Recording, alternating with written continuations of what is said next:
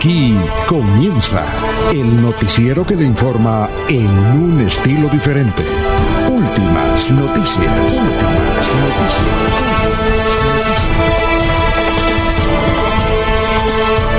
La información analizada por los expertos, sin sesgos, explicada con detalle, sin tanta carreta. Últimas noticias por Radio Melodía, también por Facebook y YouTube Radio Melodía. Director Alfonso Pineda Chaparro.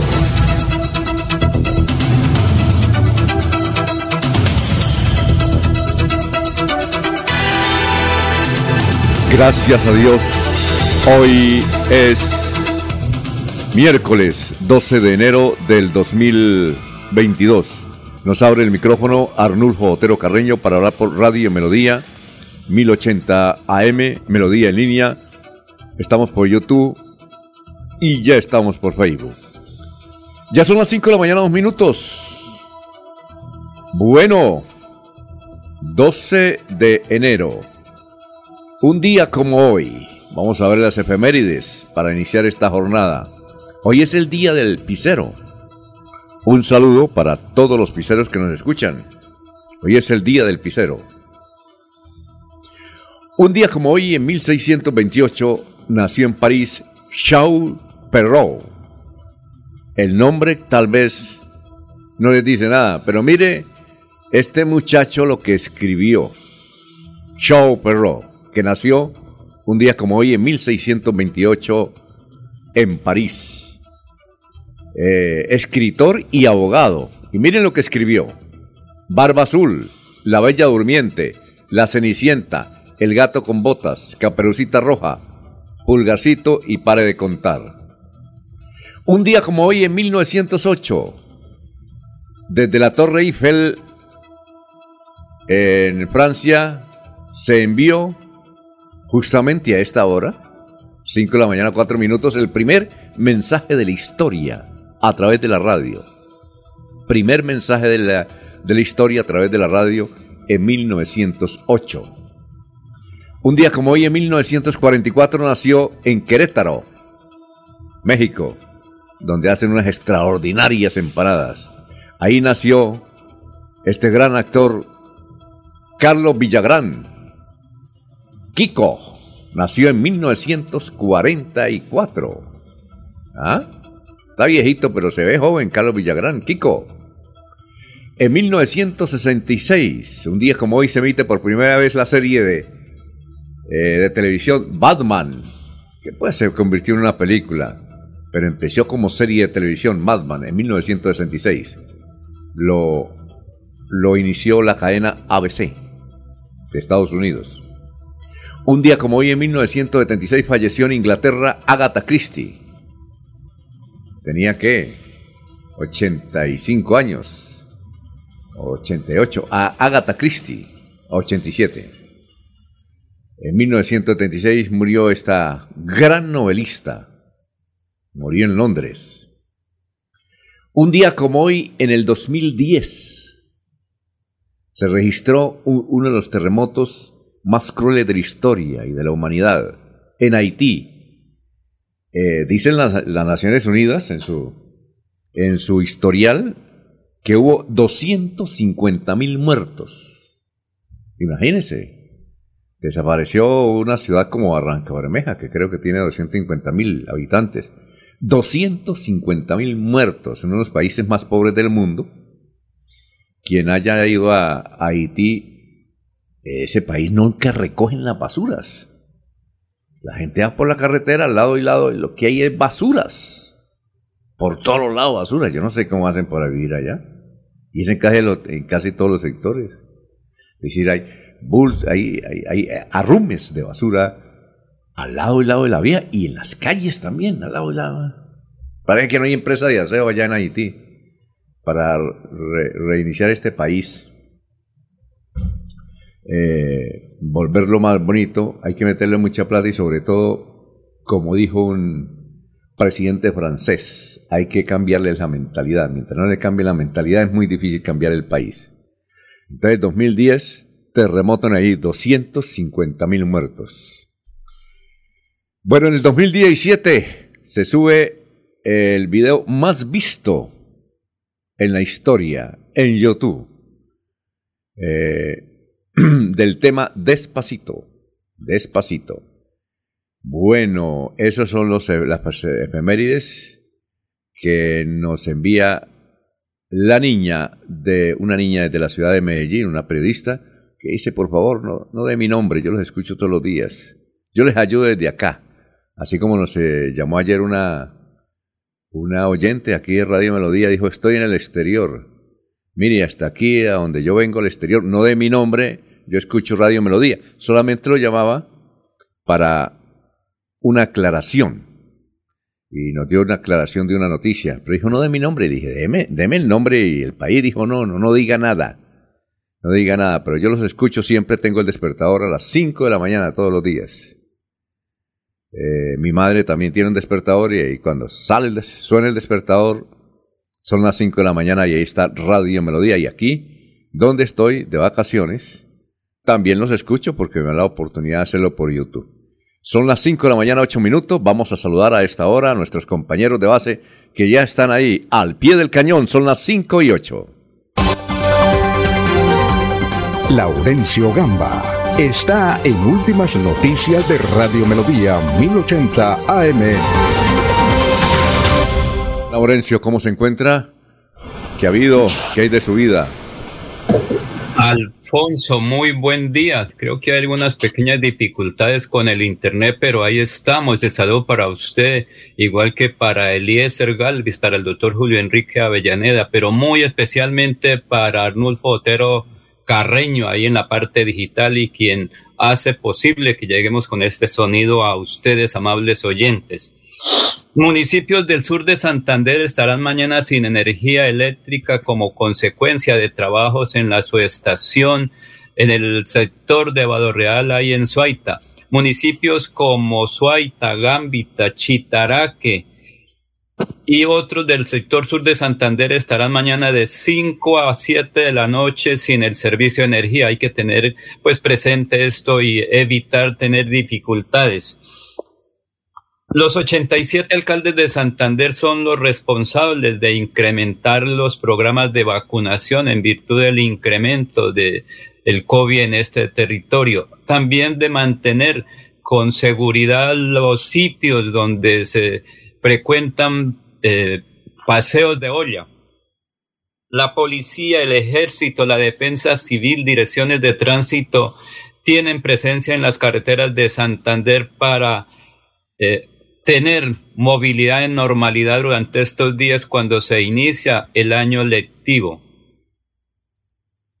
Se incrementaron los precios de la canasta familiar. Los huevos están casi a 800 pesos cada uno. La leche se subió, el café a 80 y todos los productos han subido hasta un 40%, han dicho los tenderos. No se consiguen, no llegan a los centros de consumo. La policía de tránsito, direcciones de tránsito recomienda a los conductores tener cuidado al salir o llegar hacia el área metropolitana y en las carreteras de Santander para evitar accidentes de tránsito. Hay que cumplir con toda la normatividad.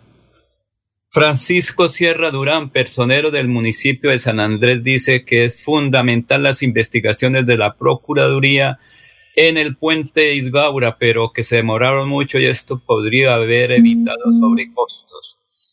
No bajar la guardia frente al COVID, dice el señor gobernador del departamento Mauricio Aguilar Hurtado, en virtud del incremento como se ha presentado en Santander y que se puede incrementar durante estos días luego de las fiestas de Reyes y fiestas en varios municipios. Aquí está precisamente el gobernador de Santander. Santanderiano, iniciamos un nuevo año con proyección, pero todo esto será posible con el manejo adecuado de la pandemia y para esto debemos seguir implementando los protocolos de bioseguridad, de cumplir con el esquema completo de vacunación y no bajar la guardia. Invito a los alcaldes y alcaldesas a desarrollar estos espacios con mucha responsabilidad, exigiendo a cabalidad con todas las medidas de bioseguridad y solicitar a los participantes de las diferentes actividades culturales y eventos masivos el carnet de vacunación con el esquema completo. Duda fomenta la reactivación económica y para lograrlo debemos hacerlo de manera segura y responsable. Santander se reactiva con el apoyo de todas nuestras autoridades, la cultura ciudadana, la responsabilidad de todos nosotros y sobre todo de enviar un mensaje que la salud es prioridad para todos. Bueno, ya son las 5 de la mañana, 12 minutos. Vamos a saludar a las personas que están en, en la línea ya. Gustavo Pinilla Gómez, eh, Manuel José Mejía Reyes desde Barranca Bermeja, Matilde Moreno, muy buenos días, dice señores desde Radio, Melodía. Se, eh, Torres, buenos días, sintonía desde el barrio San Miguel. Juan de Dios Hurtado nos escucha desde el barrio San Francisco. Don eh, Jairo Macías desde Cabecera. Do, desde Florida Blanca, don Ramiro Carvajal de Deportivos Carvajal, desde Santa Marta, Aníbal Navas Delgado, gerente general de Radio Taxi Libres, que tiene el teléfono 634-2222. Un saludo igualmente desde Cartagena, vea usted, don Richard Camargo. A esta hora nos está escuchando. Por ahí nos envió un audio. Richard, ya lo vamos a pasar más adelante. Richard, gracias por la sintonía, ¿no? Eh, está de vacaciones y escucha en Radio Melodía. También nos escuchaba allá en Cartagena Marta Martínez, la periodista. La periodista, una de las periodistas más altas de Bucaramanga. Eh, igualmente, don Benjamín eh, Gutiérrez, Juan José Rinconosma, Lino Mosquera, Peligan, eh, Jairo Alfonso Mantilla, Sofía Rueda, Héctor Mantilla, William Mantilla, gracias. Un saludo para Ciro Vanegas, para don, Nelson Zipagauta, don Nelson Rodríguez Plata, Pedrito Galvis, Paulito Monsalve. Bueno, Eliezer, lo vemos desde la ciudad de Medellín. Ahora lo escuchamos. ¿Cómo se encuentra en Medallo? Buenos días. muy buenos días. No, muy bien, muy bien. Extraordinario. Ah, bueno, eh, bien, don Alfonso, disfrutando de esta maravillosa ciudad, excelente clima. Tenemos ahora en la capital de la montaña 18 grados centígrados tendremos una máxima de 24 y lluvias en algún momento del día.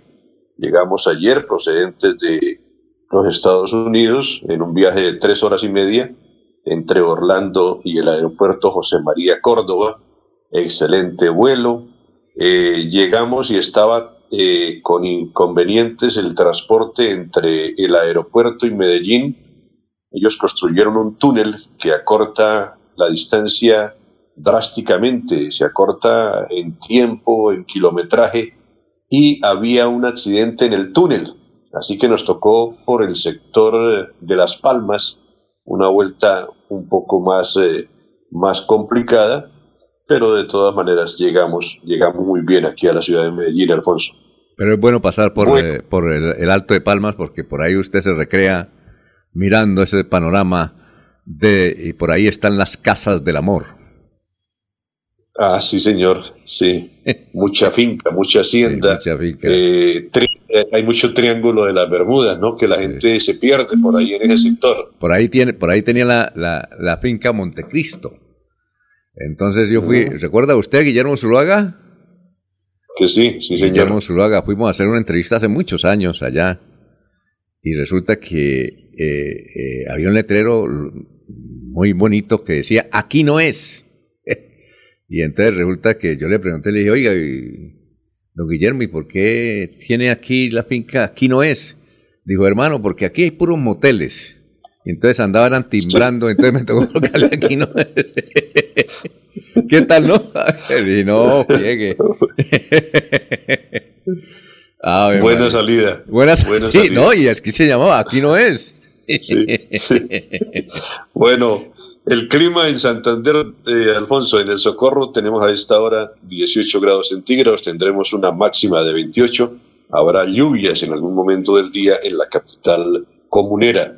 En el municipio de Málaga 12 grados centígrados en el momento, una temperatura máxima para Málaga de 20 grados, también lluvias en algún momento de esta jornada del 12 de enero. En la ciudad de Barranca Bermeja tenemos 23 grados centígrados en este instante. Una temperatura máxima tendrá Barranca Bermeja hoy de 34 grados centígrados. El municipio de San Gil registra 19 grados centígrados, tendrá una temperatura máxima de 29 y también eh, habrá lluvias en el día en la capital de la provincia de Guanentá. El municipio de Vélez nos muestra la temperatura más baja de la región, 10 grados centígrados, tendrá una temperatura máxima de 19 grados y también lloverá en Vélez en este día eh, miércoles. En la capital de la República, en la ciudad de Bogotá, tenemos un clima de 11 grados centígrados. La máxima temperatura de Bogotá será de 20 grados. Tenemos también en este momento el clima del municipio de Puerto Wilches. Puerto Wilches registra 24 grados centígrados y en Puerto Wilches tendrán una temperatura máxima de 34, a pesar de que hay nubosidad. Eh, se indica que al mediodía esplendoroso, esplendoroso sol va a acompañar a toda la comunidad de Puerto Wilches. Y en Bucaramanga, don Alfonso, 20, perdón, 19 grados centígrados en este momento en la capital santanderiana y la máxima de nuestra capital, eh, la ciudad de Bucaramanga, será de 28 grados centígrados, Alfonso. Muy bien, Elías, son las 5 de la mañana, 17 minutos. Antes de saludar a don Jorge, que ya está ahí, eh, hay que indicar a propósito de temperaturas. Aquí nos escribe una niña desde Buenos Aires, Lulán, Lulán, desde Buenos Aires, y nos dice que en Buenos Aires y en Argentina están padeciendo olas de calor hasta de 40 grados. Y estas olas de calor, dice ella, ha provocado que no haya luz.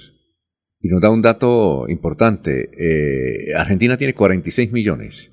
Y por ejemplo en este momento hay 700 mil usuarios eh, que no tienen energía solo en Buenos Aires. Eh, en la Gran Buenos Aires. No tienen energía y que además la comunicación por Internet pues se, dificulta.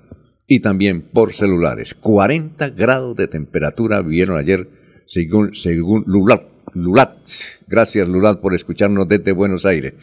Muy bien, y eh, usted está hablando, Eliezer eh, Galvi, desde Medellín, que según el las TIC, es la ciudad de mayor cobertura en Internet en Colombia y es la ciudad donde el servicio es el mejor de Colombia. Claro que allá tienen las empresas públicas de Medellín, pues pueden hacer todo.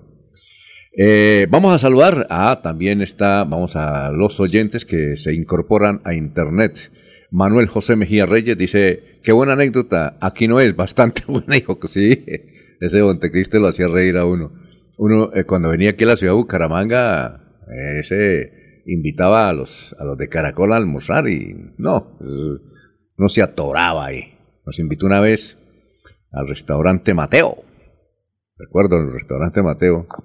Dijo, nadie vaya a pagar porque esto es regalado, pero no, echando chistes y hablaba y uno no podía, se atoraba. Recuerdo que pero Montecristo siempre, fue de Caracol o fue de RCN. No, cuando él, trabajó en RCN y Caracol. Cuando eso ah. eh, tenía las aventuras de Montecristo a la una y media, ¿sí? Y él venía mucho aquí a la ciudad de Bucaramanga, pues lo contrataban muchas empresas y todo. Y le gustaba la ciudad. Y entonces él, en alguna oportunidad nos invitó al restaurante Mateo y allá, pues imagínense, no pudimos almorzar porque no, no, echaba chistes y uno era llorando ahí de la risa y no, es increíble. Tengo un compañero se le dio un yello porque resulta que se estaba comiendo una yuquita y entonces le dio risa y se atoró y tocó llevarlo a la clínica Bucaramanga, ¿no? Imagínense. Montecristo. Un personaje, un personaje de Montecristo, recuerda Alfonso, don Justiniano, ¿no? Justiniano venía con él, uno gordo. Sí, sí venía, gordo, sí. Venía con él y con una hermosa mujer también. Y vinieron, vinieron, venían varios. Y un man de Tres Palacio, algo así. Eh, pero interesante, ¿no? Interesante. bueno, eh, vamos a saludar ya a don eh, Jorge, como se merece, a las 5 de la mañana, 20 minutos. Jorge Caicedo. Está en Últimas Noticias de Radio Melodía 1080 AM. Bueno, don Jorge, también nos saluda desde las provincias de Santander, don Jorge Abel Flores, mostrándonos las carreteras malísimas que tiene el departamento de Santander. Eh, tiene una gran camioneta y dice, esta camioneta nos toca meterla por los rastrojos que hay en los municipios del departamento de Santander. Gracias, don Jorge Abel. A ver, don Eliezer, ¿cómo, eh, perdón, don Jorge, ¿cómo se encuentra? Don Alfonso, muy buenos días. Como siempre, feliz de compartir con ustedes este espacio de últimas noticias y, por supuesto, llegar a toda la audiencia de Radio Melodía en este decimosegundo día del año 2022. Cifras que son noticia a esta hora en el departamento de Santander, el corte de la COVID-19 en el departamento. 242.900 casos positivos se han reportado ya en Santander desde que inició la pandemia. De ellos, 6.413 están activos, 227.606 se han recuperado y la cifra de fallecidos llega a 7.568. En la última jornada, el Ministerio de Salud reportó cuatro personas muertas a causa de la COVID-19, dos hombres y dos mujeres en Bucaramanga y Barranca Bermeja. De los 87 municipios de Santander, en 63 de ellos se encuentra activo el virus de la COVID-19. Muy bien, son las 5 de la mañana, 22 minutos. Noticia Abelardo Correa. He tenido la oportunidad de recorrer la vía del Burro, Tamalameque, Banco, Guamal, Monpox, Magangué, ida y vuelta y percibí lo siguiente. Primero, hermosos paisajes ricos en ganadería, pesca y turismo. La vía descuidada, unos huecos que parecen cráteres. Eh, tercero, cantidad de fauna atropellada en la carretera, tortugas, osos hormigueros e iguanas. Hay un solo peaje.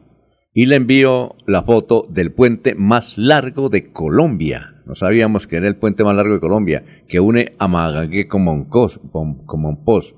Tiene este puente 2.3 kilómetros. Ah, muchas gracias, don Abelardo. Muy amable. Bueno, vamos a saludar a nuestro antropólogo de cabecera, el doctor eh, Luis José, eh, Luis, José Arevalo, Aguado también, que busca las frases para llenarnos de entusiasmo como esta. Don Luis, tenga usted muy buenos días. Muy buenos días, estimados oyentes y periodistas del noticiero Últimas Noticias de Radio Melodía. Como decíamos ayer, debemos para el 2022 tener más propósitos y objetivos Aquí van algunos.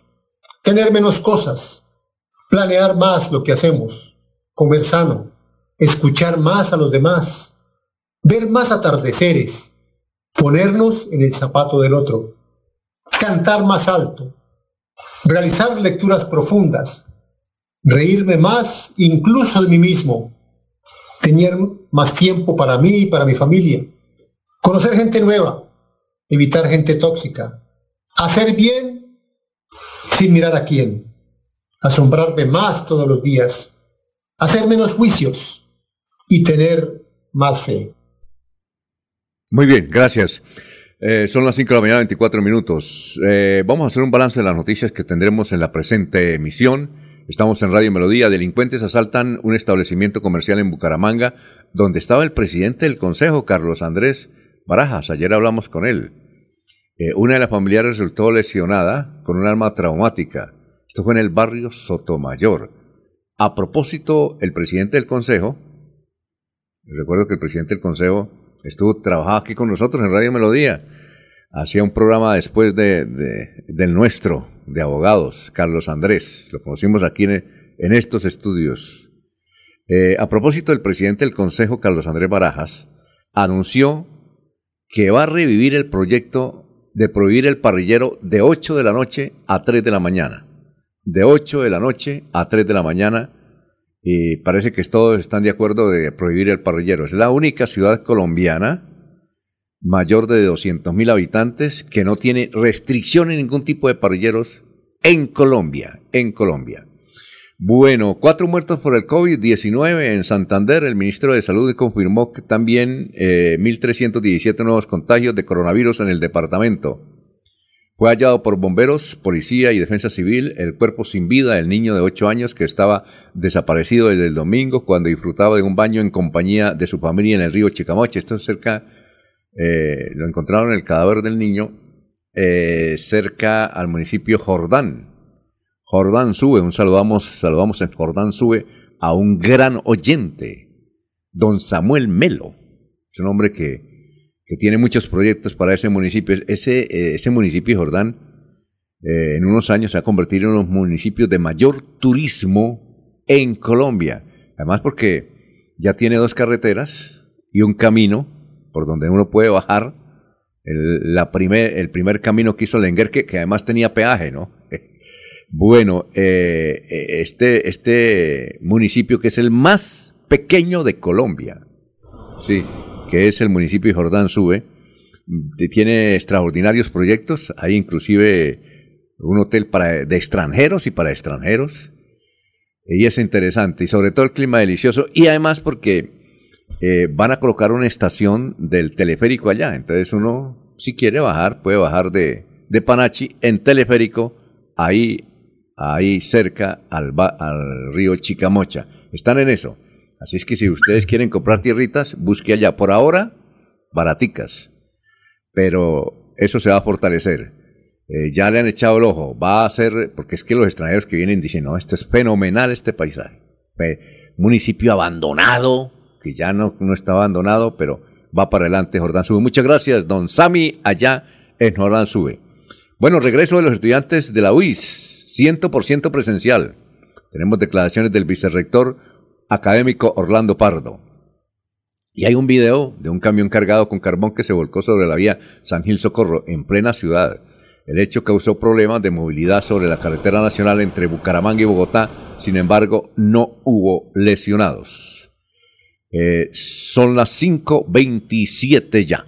Dos computadores y una cámara de video, equipos evaluados en 6 millones, fueron robados en la sede de la iglesia cristiana siempre, pero siempre lo, lo colocan con C no con ese, siempre, ubicada en el barrio Versalles de Barranca Bermeja, Santander. Este hecho se registró durante la noche cuando ladrones ingresaron sin violentar las puertas y se llevaron los equipos del cuarto donde se realiza la producción de las transmisiones de culto. Dicen los vecinos no, es increíble, ¿no? Que los señores cuando hicieron una oración antes de llevarse los eh, los elementos y los vecinos no avisaron a la policía. Vea usted.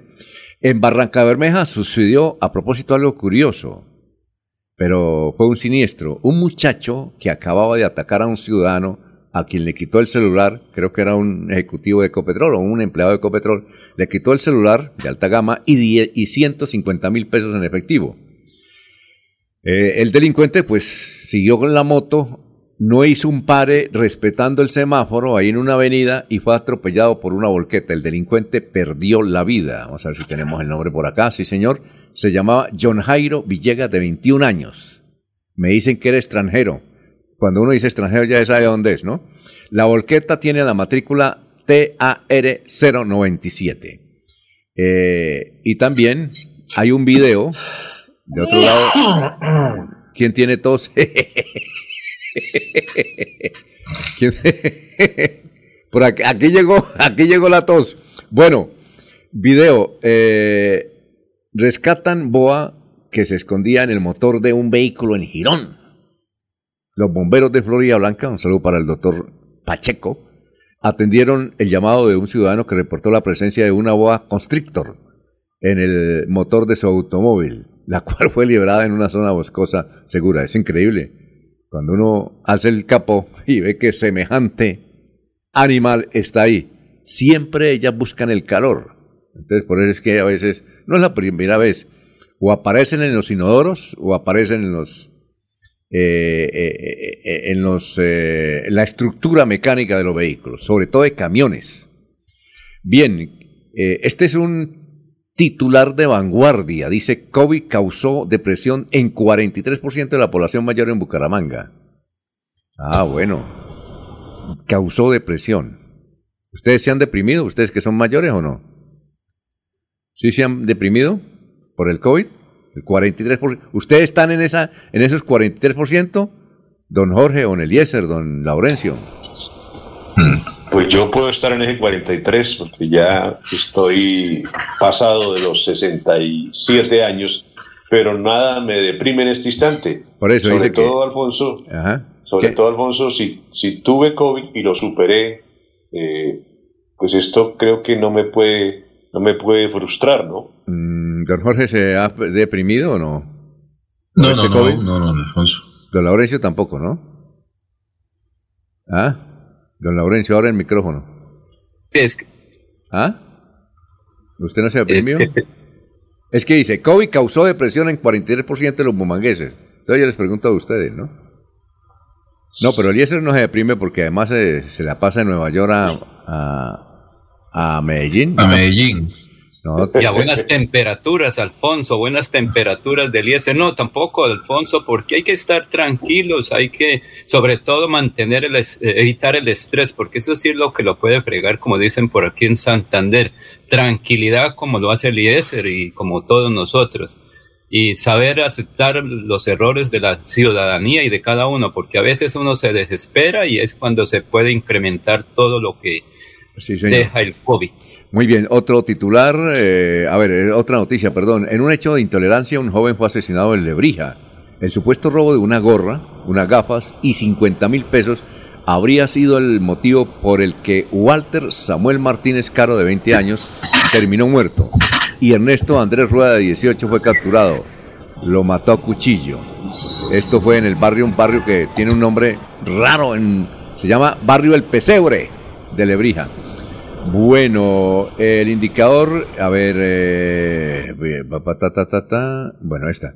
Hay una noticia en el tiempo, dice, la influyente científica rusa que le apostó a Colombia, hay una crónica sobre Elena Stachenko, que enfrentó a la industria farmacéutica y hace ciencia en las plantas. Elena Stachenko aterrizó una tarde de 1982, con 21 años, en el aeropuerto Palo Negro, que sirve a la ciudad de Bucaramanga, dice una excelente crónica hoy en el periódico El Tiempo.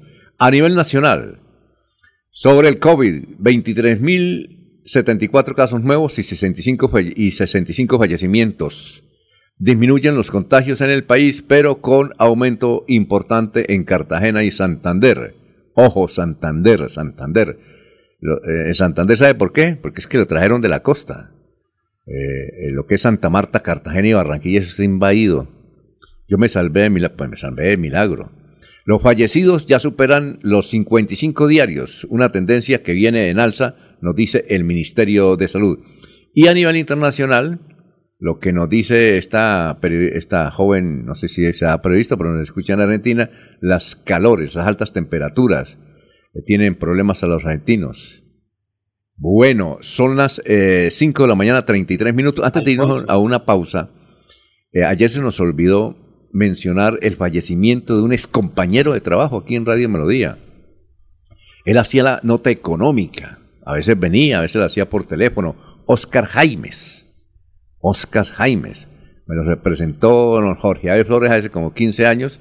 Y durante un tiempo hacía la sección económica. Él venía unas veces decía, creo que trabajaba en la gobernación y entonces antes de entrar al trabajo venía y por ahí a las seis y cuarto hacía el Oscar Jaime, muy joven, él fue funcionario, en la, fue secretario eh, en la alcaldía de Girón, luego fue, lo también fue tesorero de las empresas públicas cuando existían las empresas públicas del Partido Liberal, pero un hombre dedicado a las cifras económicas. Y él nos hacía la sección acá, murió, no sabemos de qué murió, pero falleció la semana pasada compañero de trabajo, Oscar Jaime, duró mucho tiempo aquí haciendo la sección económica. Un saludo para su familia, eh, para sus amigos de este gran economista. ¿Qué iba a decir don Laurencio antes de irnos a unos mensajes?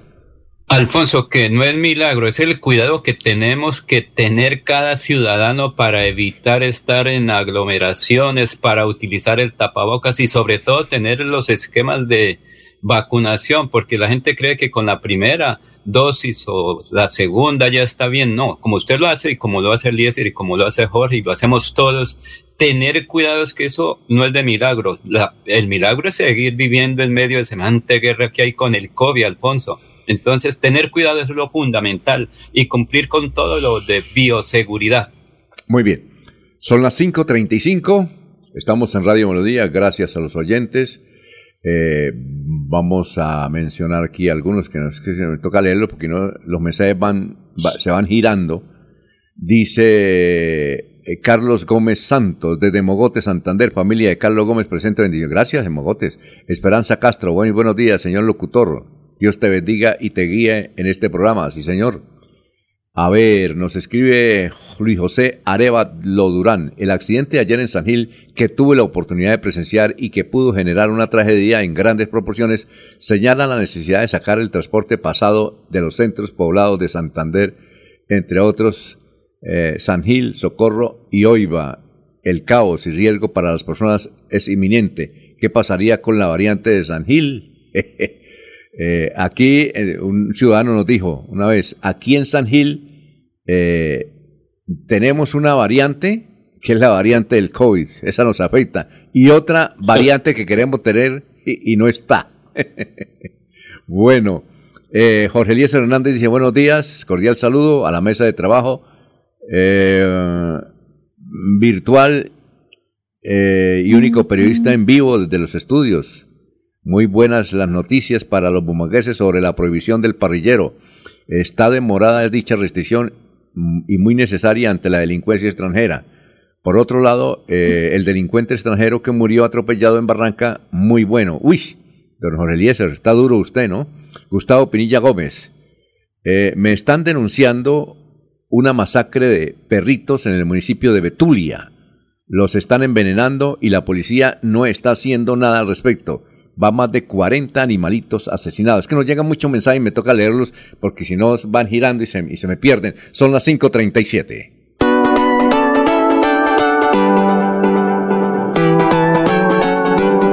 Melodía, Melodía, Radio Sin Fronteras.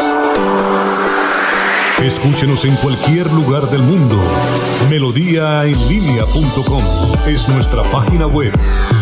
Melodíaenlínea.com, señal para todo el mundo. Señal para todo el mundo. Radio sin límites, radio sin fronteras. Radio Melodía, la que manda en sintonía. papás y mamás.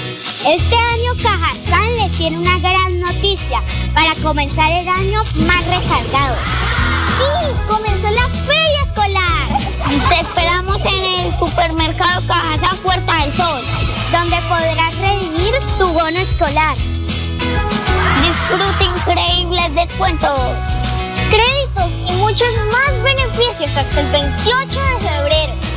Y por tu carro y tu moto no te preocupes, porque hay 127 parqueaderos disponibles.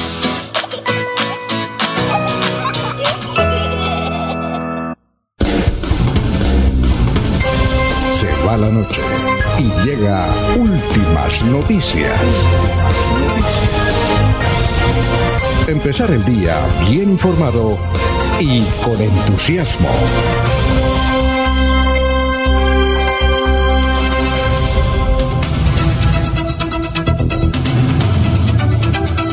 Bueno, vamos con noticias a esta hora, don Jorge, lo escuchamos, son las 5 de la mañana, 39 minutos antes de ir con Jorge.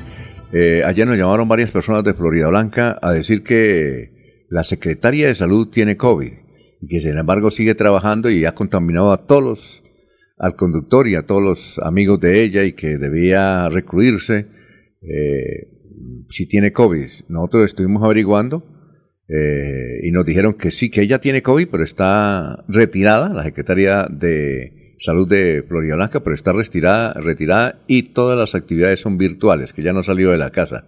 Ahí está pues la, eh, las críticas y entiendo que el concejal de Florida Blanca, eh, Salvador Molina, ha elevado una acción por este hecho contra ella en la Procuraduría.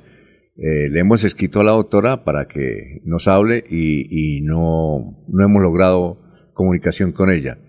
También nos escribió el muchacho que hizo el video sobre eh, la perra en el municipio de... En, el, en, el, sector de la Mesa de los Santos. En el sentido de que allá en Pony Park estaban desapareciendo los, los perritos, sobre todo los callejeros. Y él hizo un video que se volvió viral denunciando aparentemente atropellos contra los perros. Entrevistamos aquí ayer a Jan Céspedes, uno de los encargados de Pony Parque, y nos dio otra versión. El muchacho nos escribió y dijo, yo quiero hablar, pero le estoy diciendo, quiero entrevistarlo, eh, y no, no ha sido posible. Nos gustaría también conocer la versión de, de él. Así es que, don Jorge, 541, noticias a esta hora. Don Alfonso, líderes de sociales de Bucaramanga advirtieron a los propietarios de los predios ubicados en los sectores 1, 3, 6, 7, 8, 9 y 10 que el impuesto predial de este año se les verá incrementado hasta en un 80% por la actualización catastral más el estatuto tributario. Señalaron que esa alza hay que cancelarla porque es legal y lo único que se puede hacer eh, por parte de la alcaldía es dar más plazo para el pago con rebaja y no de un mes como está aprobado actualmente por el Consejo. Indicaron además que es el mismo, que es lo mismo que estrato social y una persona puede identificar en su recibo el pago del sector en el que pertenece. Si el número del predial al comienzo tiene los números 1, 3, 6, 7, 8, 9 y 10, significa que debe pagar el aumento. Ejemplo, los predios que comiencen con 0101 que están incluidos en el alza. Los otros sectores, 2, 4 y 5, se liberaron del pago de este incremento porque el Consejo de Bucaramanga actualizó el evalúo catastral de estos predios que están en los estratos altos de la ciudad y, con, y cuentan con más recursos económicos. Muy bien, eh, don Elías, lo escuchamos a esta hora, son las 5.42, estamos saludando a Yolanda Martínez, nos escribe desde el barrio Campo Hermoso. Muchas gracias por las palabras, son las 5.42. Eh, Eliezer. Don Alfonso, eh, siempre hemos dicho que para nosotros los bumangueses nuestras playas en el mar son las de Santa Marta o las de Cartagena o las de Barranquilla. Pues hay un reporte, esperamos que no estén involucrados santanderianos en este reporte que hace el cuerpo de bomberos de la ciudad de Cartagena. Da cuenta de 17 rescates en este puente festivo de las fiestas de Reyes.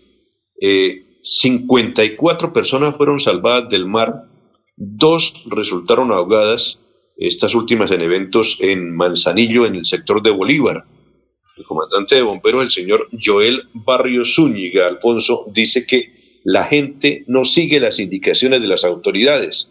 Cuando uno en las playas, principalmente de Cartagena, ve esa bandera roja, debe evitar el mar, debe evitar lanzarse a esas olas tan, tan agresivas que muestra ese mar ahí en Cartagena.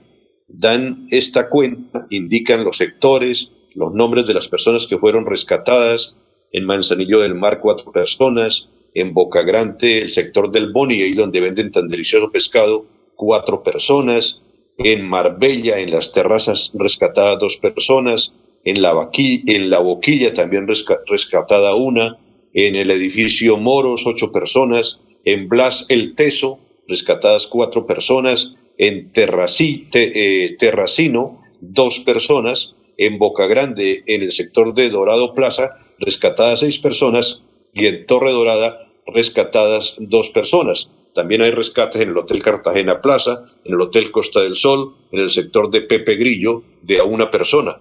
Pues ojalá que no estén en esta lista los santanderianos, nos da por tomarnos una, una copita, por pasarnos de tragos y por eh, invadir territorios de un eh, elemento tan poderoso como es el mar y tan agresivo en esta zona de Cartagena, Alfonso. Sí, buen, buena, buena recomendación, Eliezer. Son las 5.44 minutos. Don Laurencio, lo escuchamos.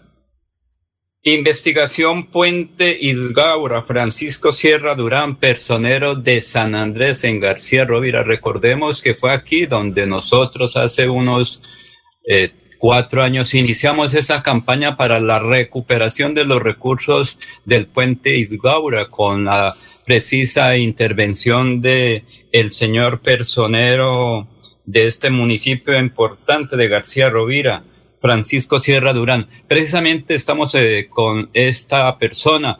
¿Y qué piensa de esta investigación que se inicia por parte de la Procuraduría frente a denuncias que usted hizo varios años atrás? Y buen día. Muchísimas gracias. En el año 2016, cuando llegué a ejercer la personería, elaboré un material, un documento que le presenté al señor Procurador General de la Nación en ese entonces, eh, Alejandro Ordóñez, contenía un análisis de la, de la situación de la obra, que la obra llevaba un avance del 45% en presupuesto, pero en obra física solo estaba avanzado el 28% y solo faltaban seis meses para concluir el periodo de los 34 meses. El señor procurador remitió al fondo de adaptación la Eso dieron cuenta los medios de comunicación, en, tipificaba o se veía una sobrecosto y un retraso eh, evidente de, la obra. A hoy pues, cinco o seis años después, nos damos cuenta que en últimas la Procuraduría sí pudo avanzar y revisar qué es lo que ocurrió con, con el desarrollo de esa obra. Muy tarde la investigación y el análisis de la situación.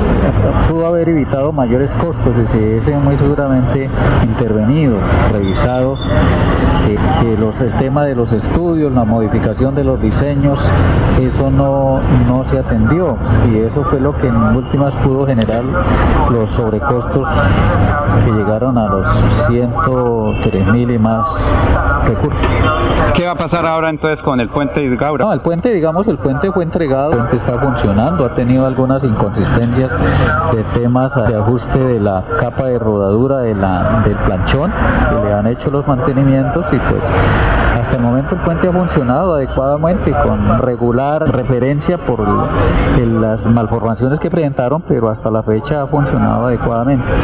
Muy bien, son las 5 de la mañana, 47 minutos. Estamos en Radio Melodía. Vamos a una pausa y regresamos. Estamos saludando también a John, que nos escribe desde la ciudad de Cartagena. Dice: Sí, lo que dice don Eliezer Galvis es cierto, hay mucha imprudencia, pero sobre todo de los muchachos, cuando están bajo los efectos del licor.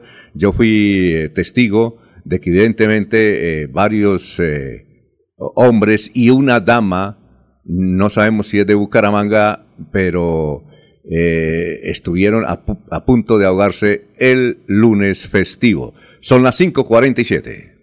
Mirador del Madrigal, un lugar exclusivo para vivir a tan solo 40 minutos del área metropolitana. Mirador del Madrigal, 300 lotes de 1250 metros cuadrados con la más completa zona social en el corazón de la bella Mesa de los Santos. Suba y se pare con 5 millones de pesos. Suba y se pare con 5 millones de pesos. Mirador del Madrigal, un nuevo proyecto de Hacienda del Madrigal. WhatsApp 301 643 0011 301 643 0011. Comercializa Incomesa.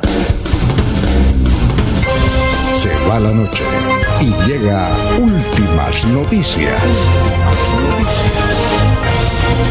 Todos los días, desde las 5 de la mañana, empezar el día bien informado y con entusiasmo.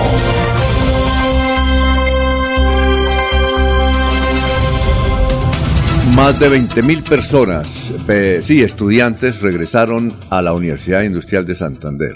Presencial todo, todo presencial. Eh, vamos a escuchar al señor eh, Orlando Pardo, es el vicerrector académico, que nos hace un pequeño balance sobre cómo están las actividades, se están cumpliendo las normas del Ministerio de Salud sobre bioseguridad. En esta, una de las eh, universidades más grandes que hay en Colombia, imagínense, son 20.000, comienzan a regresar desde ayer y de hoy. Escuchemos al doctor Orlando. Eh, bienvenido.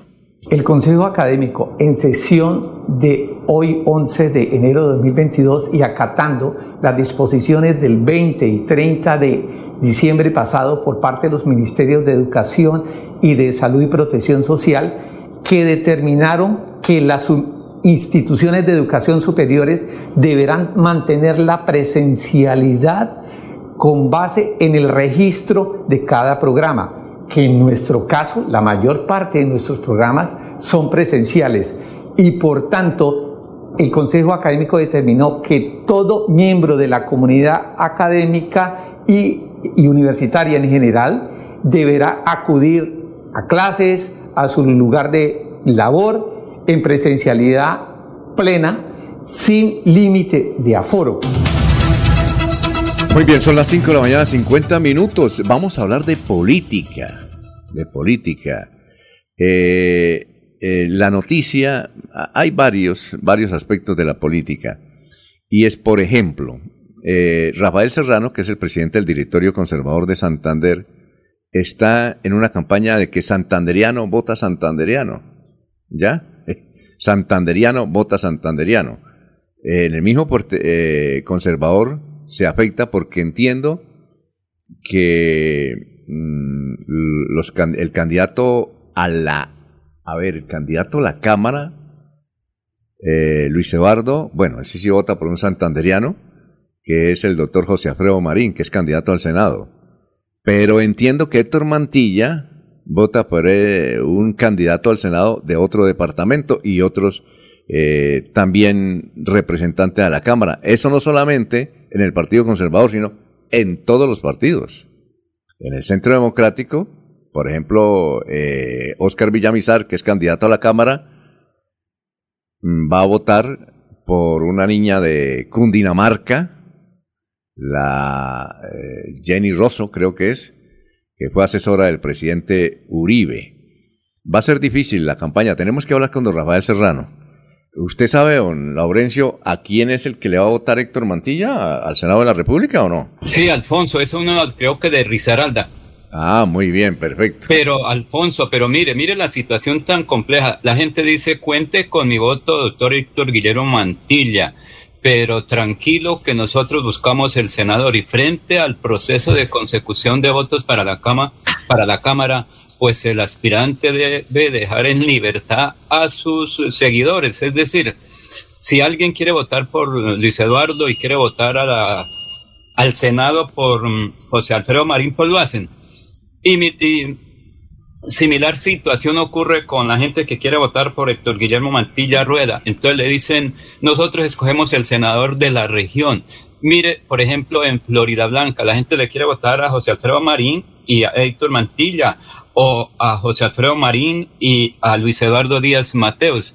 Sin embargo, si usted mira la situación tan compleja es en el Centro Democrático, donde Néstor Díaz Saavedra, oriundo de La Paz, pues es candidato del Centro Democrático eh, propuesto directamente por el presidente Álvaro Uribe Vélez y los mm, santanderianos que van en lista poco quieren esta lista. Entonces, eso sí es complejo, Alfonso, porque después a quién se le va a reclamar, al que esté en Caldas, al que esté por allá en Bogotá, o que esté en otra región del país cuando cada quien se interesa por su región. Aquí se habla que no hay obras de gran calado porque si no hay, digamos, la unidad de la bancada, dejan solo al señor gobernador, dejan solo al señor alcalde de Bucaramanga ahora en los 400 años, pues nadie tiene que reclamar en Bogotá algo. Entonces, si no hay bancada de la nuestra, de los santanderianos, que hay que mirarle a los ojos, hay que mirarle al rostro y decirle, usted no me está cumpliendo con el compromiso de Santander, usted se comprometió con nuestros eh, ciudadanos, con los 87 municipios. Entonces, para ir a Bogotá a buscarlo es difícil. Por eso es conveniente lo que dice don Rafael Serrano, votar santanderiano, votar santanderiano, por lo menos para después hacerle el reclamo en la cara, no por internet. Bien. Eh, don Alfonso. A ver, a ver, don Jorge. El senador eh, Juan Sami Merek es quien eh, está eh, siendo presentado como aspirante al Senado en, compañía del candidato del Partido Conservador Héctor Guillermo Mantilla. Eh, esa sería la fórmula que se viene promoviendo y que tiene preocupado a, a las toldas conservadoras, don Alfonso. ¿Por la pregunta que surge es la siguiente. ¿Por qué tiene preocupado las toldas conservadoras? No, porque un grito de, un llamado de, ese, de ese calibre a esta altura de la campaña, en la cual santanderiano vota santanderiano y que las fórmulas en las regiones deben estar acompañadas por, por candidatos de la región, eh, se debe entender entonces que el señor José Alfredo Marín no cuenta con candidatos a la Cámara en otras regiones del país que apoyen en su propósito de llegar al Senado. Sí. es eh, decir, que el señor Marina aspira a ser senador con solo los votos de Santander. Eh, sí, eso es muy discutible porque hay gente aquí de Santander que está buscando votos en otros departamentos, ¿no? Como el Senado es nacional, entonces eso ocurre. Ya, eh, Miguel Ángel Pinto, por ejemplo, tiene siete cámaras. Eh, dos en Santander y cinco fuera del departamento de Santander, unas en Cundinamarca, en Boyacá, en varios departamentos. Igual los otros candidatos, ¿sí? Eh, por eso es que es muy discutible esa posición de, de Rafael Serrano, ¿no?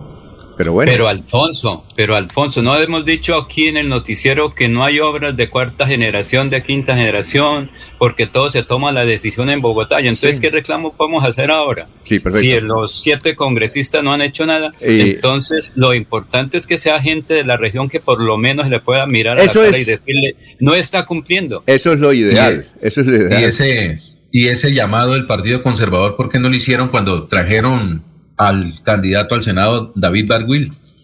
Ah. Era otro proceso, ese era otro momento. sí. Lo que son diferentes. Sí, como lo que dice don tiene su momento. A ver, don Y si estamos reclamando que no hay obras para Santander, entonces, ¿qué podremos decir después del 13 de marzo? Ah, salieron elegidos los de otras regiones. Mire, Don Eliezer, yo les eh, decía, ¿por qué renunció eh, el señor Leonidas Gómez? ¿Para dónde se fue la persona, el, esa credencial? Para otra región. Ya, ya sí, el, que tiene la credencial pidió para su región y aquí pues nos quedamos sin nada. pero solamente hablamos, criticamos y de ahí nos salimos. A ver, don Eliezer, ¿qué iba a decir usted? A ver, pues como decía el difunto del senador José Luis Mendoza, yo lo quiero mucho, yo respeto mucho a don Rafa, lo aprecio mucho, pero esos comentarios de don Rafa siempre están eh, eh, sesgados al momento que le conviene. Como dice Jorge, aquí han traído senadores de otros departamentos y las páginas del frente han servido para hablar muy bien de esos, de esos candidatos de otras regiones en otras campañas. Sí, son otras campañas, pero ya se ha dado un ejemplo distinto a lo que se está pregonando en el día de hoy.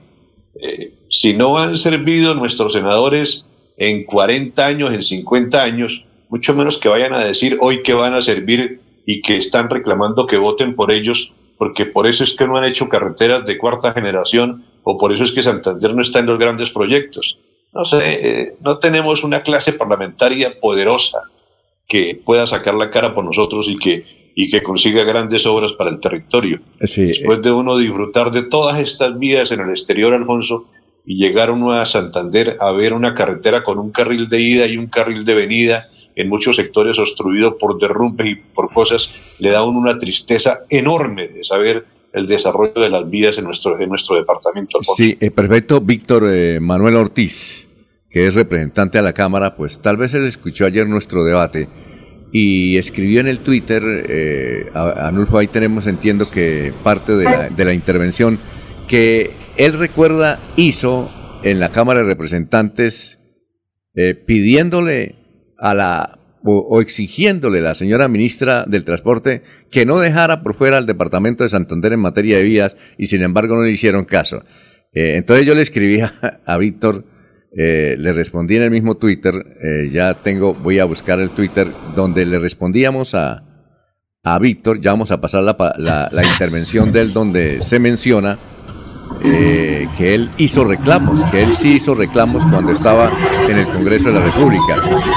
Dije, le, escribo al, al doctor Víctor, dice, sí, doctor Víctor, plausible ese reclamo, pero como en el fútbol, los partidos se ganan con goles y no con buenas intenciones. Lo cierto es que Santander, que solo tiene trochas, seguirá sin buenas vías. Le recuerdo una frase de su jefe Didier. El Isgaura une a dos trochas. Vamos a escuchar a Víctor, a Víctor Manuel Ortiz, eh, cuando en el Congreso de la República él hacía ese reclamo, pero una sola golondrina no hace verano. Escuchemos. Le estamos pidiendo a la ministra de Transporte, al presidente Iván Duque, que hemos venido luchando desde muchos años y pensábamos que ya lo teníamos logrado y era tener esas dobles calzadas en estas importantes vías que une a Bucaramanga con Zipaquirá y Barbosa, al igual que Cúcuta y Pamplona. Cuando fui coordinador ponente del Plan Nacional de Desarrollo, el mensaje claro que mandó el gobierno nacional era que Santander y norte de Santander iban a ser los eh, iba a ser el corazón de Colombia en el desarrollo de las regiones. Bueno, ahí estaba la intervención de, de Víctor Ortiz diciendo que él reclamó, pero reclamó, pero no pasó nada. Sigue, seguimos sin carretera. Es que yo no sé si los parlamentarios nuestros no se han dado cuenta las carreteras. Me dice Jorge Abel, por ejemplo, que él lleva una gran camioneta recorriendo al departamento de Santander, pero tienen que ir con un mecánico al lado porque cada rato se vara por las trochas. Sí, por las trochas. Entonces imagínense si uno va a recorrer al departamento de Santander y tiene que llevar un mecánico al lado, como le ocurre a don Jorge Abel y a muchos que nos envían pedazos de las carreteras en malas condiciones en el departamento de Santander, que son muchos pedazos, pero cuando uno va a regiones como la costa, el Pacífico, eh, cuando, por ejemplo, Eliezer, usted yo creo que está disfrutando de las excelentes carreteras en el departamento de Antioquia, un eh, departamento tan quebrado como Santander, porque una de las cosas que alguien dijo acá, lo que pasa es que Santander tiene muchas montañas y muchas, entonces eh, lío para hacer carreteras. Ave María, eso era antes. Eh, uno va al departamento de Caldas, ya hay muchas montañas y las superautopistas que hay son increíbles. Claro. Eh, usted las está viviendo en Antioquia. ¿Qué diría la gente del eje cafetero? ¿Qué diría la gente de, esta zona de Antioquia, como indica usted, Alfonso? Carreteras en magníficas condiciones. No las supercarreteras, pero sí usted tiene alternativas, tiene vías de fácil, de fácil movilidad, ¿no? Muy complicado, muy complicado competir así con un departamento tan en malas condiciones en materia de vías, Alfonso. Sí, Alfonso, malas, creo que Rafael está marcando ya. Ah, muy bien, perfecto. Ojalá que nos marque entonces al, teléfono don Rafael y hablamos sobre ese tema. Todos los días nos escucha don Rafael Serrano Prada como ciudadano. Sí, y nos da consejos también, ¿no? Son las seis de la mañana, un minuto. Pero antes, antes de ir al, mensaje, dice aquí lo siguiente, don Jorge Eliezer Hernández. Estuve en Vélez y Puente Nacional y me contaban que los politiqueros de oficio se ven timoratos, pálidos, con sonrisas nerviosas. Ya la gente está mamada de los Durán, de los Tavera, de los Aguilar y de los Potes. Por este último le tocó aspirar en cuerpo ajeno.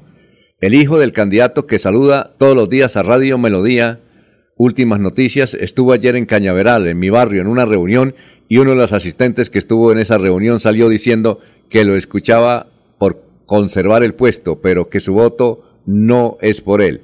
Eso le está pasando a la gran mayoría de los politiqueros de oficio. Claro que Héctor Mantilla no, no ha sido representante a la Cámara. Va a ser, es candidato y aspira a llegar al Congreso de la República. Es un candidato que le apuesta a la, a la renovación. A la, a la renovación, está muy joven. Pero realmente, Jorge, ¿usted es consciente que los, los congresistas santanderianos tienen vuelto nada a este departamento porque no hacen nada? ¿sí? Ah, eh, alguien me dijo de uno de los, representantes de la Cámara, no, pero es que él ha hecho esto, esto, sí, ha hecho muchas cosas, muchas leyes pero, pero uno va y sobre el terreno ve que es el eh, departamento de Santander y a uno le, va, le da más piedra, mi querido Jorge, es cuando va a otra región, en serio, cuando va a Yacán, cuando va uno a, la que costa. Que tengan al departamento, pues eso es algo que no, no podemos asegurar, pero, pero que les no, yo sí, no, yo sí puedo hacer. Haga falta decisión, trabajo, compromiso con la región, eso sí es fácil de evaluar. Jorge, es que... Y yo es que miren los unidos, don Alfonso, miren cómo, cómo, cómo posaron de unidos cuando se presentó desde el gobierno nacional el, plan de los 400 años de Bucaramanga, cuando se prometieron esos 10 billones de pesos para invertir en la ciudad con motivo de, del, cuarto centenario. Allí estaban todos reunidos en bancada, celebrando. Pero vaya usted de, a de manera individual a evaluar cada uno de los congresistas de Santander y ahí sí da grima. Es una lástima, una lástima. Y yo creo que si tienen, Jorge, con el perdón suyo, vuelto nada al departamento de Santander cuando uno recorre esa trocha Bucaramanga-San Gil. En serio, es una trocha. Cuando uno eh, recorre Bucaramanga-Málaga. Eh, pero paremos ahí porque tenemos que ir a unos mensajes. Alfonso, pero son, siete, solo siete congresistas y cuatro senadores. Entonces no son los santanderianos, somos todos los responsables. Son las seis, sí, responsables por, eh, por votar por ellos. Seis y cuatro. Aquí Bucaramanga, la bella capital de Santander. Transmite Radio Melodía, Estación Colombiana, HJMH, 1080 kilociclos, 10.000 vatios de potencia en antena, para todo el oriente colombiano. Cadena Melodía, la radio líder de Colombia.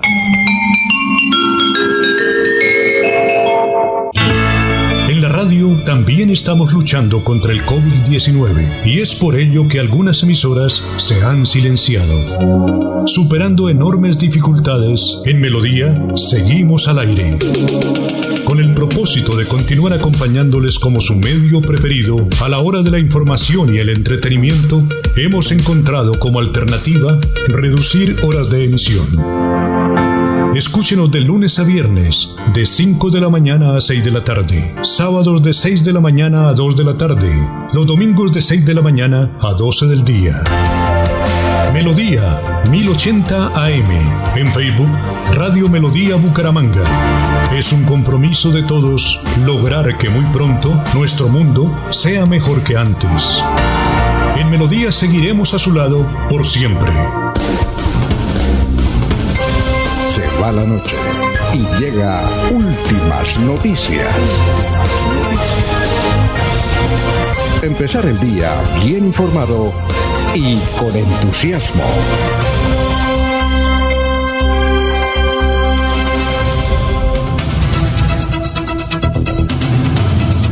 Bueno, Fundación Renace Mi Edad Dorada, dice feliz día para todos, lluvia de éxitos funcionarios, de éxitos en la Fundación Renace Mi Edad Dorada, barrio Ciudad Muti. Muchas gracias por escucharnos. Don Abelardo Correa eh, nos dice lo siguiente. Eh, según Laurencio, con su argumento de votar santanderiano, vota santanderiano, ¿se debe votar entonces por Rodolfo a la presidencia? Eh, eh, yo creo que sí, ¿no?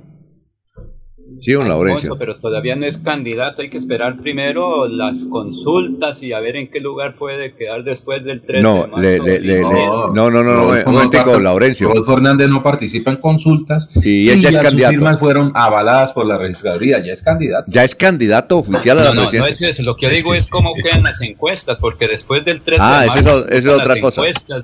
Primer Eso- lugar para Petro, segundo para tal. Eso es otra cosa, no, tal, pero la, Laurencio, usted responde, eh, usted respondió a lo que no es así. Él lo que quiere decir es que, según usted, santanderiano vota por santanderiano. Entonces se debe votar por Rodolfo, es lo que pide. Él no dice si Rodolfo va a ser presidente o no. Santanderiano vota por Santanderiano. esperemos. Bueno. Primero está el Sena, primero está la elección del alcalde de, Cima- de Cimitarra, que es el- a final de este mes. No olviden.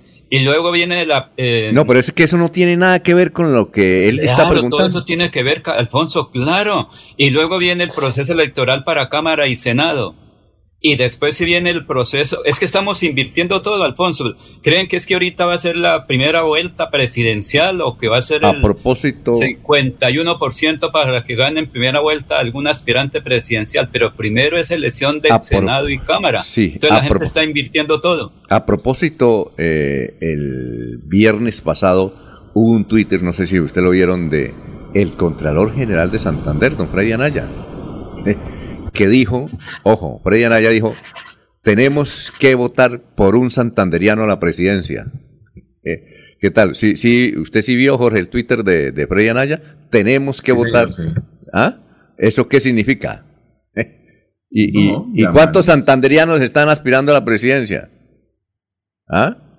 ¿Cuántos? ¿Uno? Eh, estará. Ahí no está un, eh, un, eh, un hijo de. ¿De un quién? hijo de Galán. No, es que ellos no son, no son santanderianos. Por ejemplo, están Ah, no, peores. santanderianos. no, En ellos la, no lista del Senado, en la lista del Senado del nuevo liberalismo ni siquiera hay santanderianos. No, no hay ningún santanderiano. No, ellos no son santanderianos. Su padre fue bumangués, pero ellos no son santanderianos, los galán. Ellos nacieron en la ciudad de Bogotá.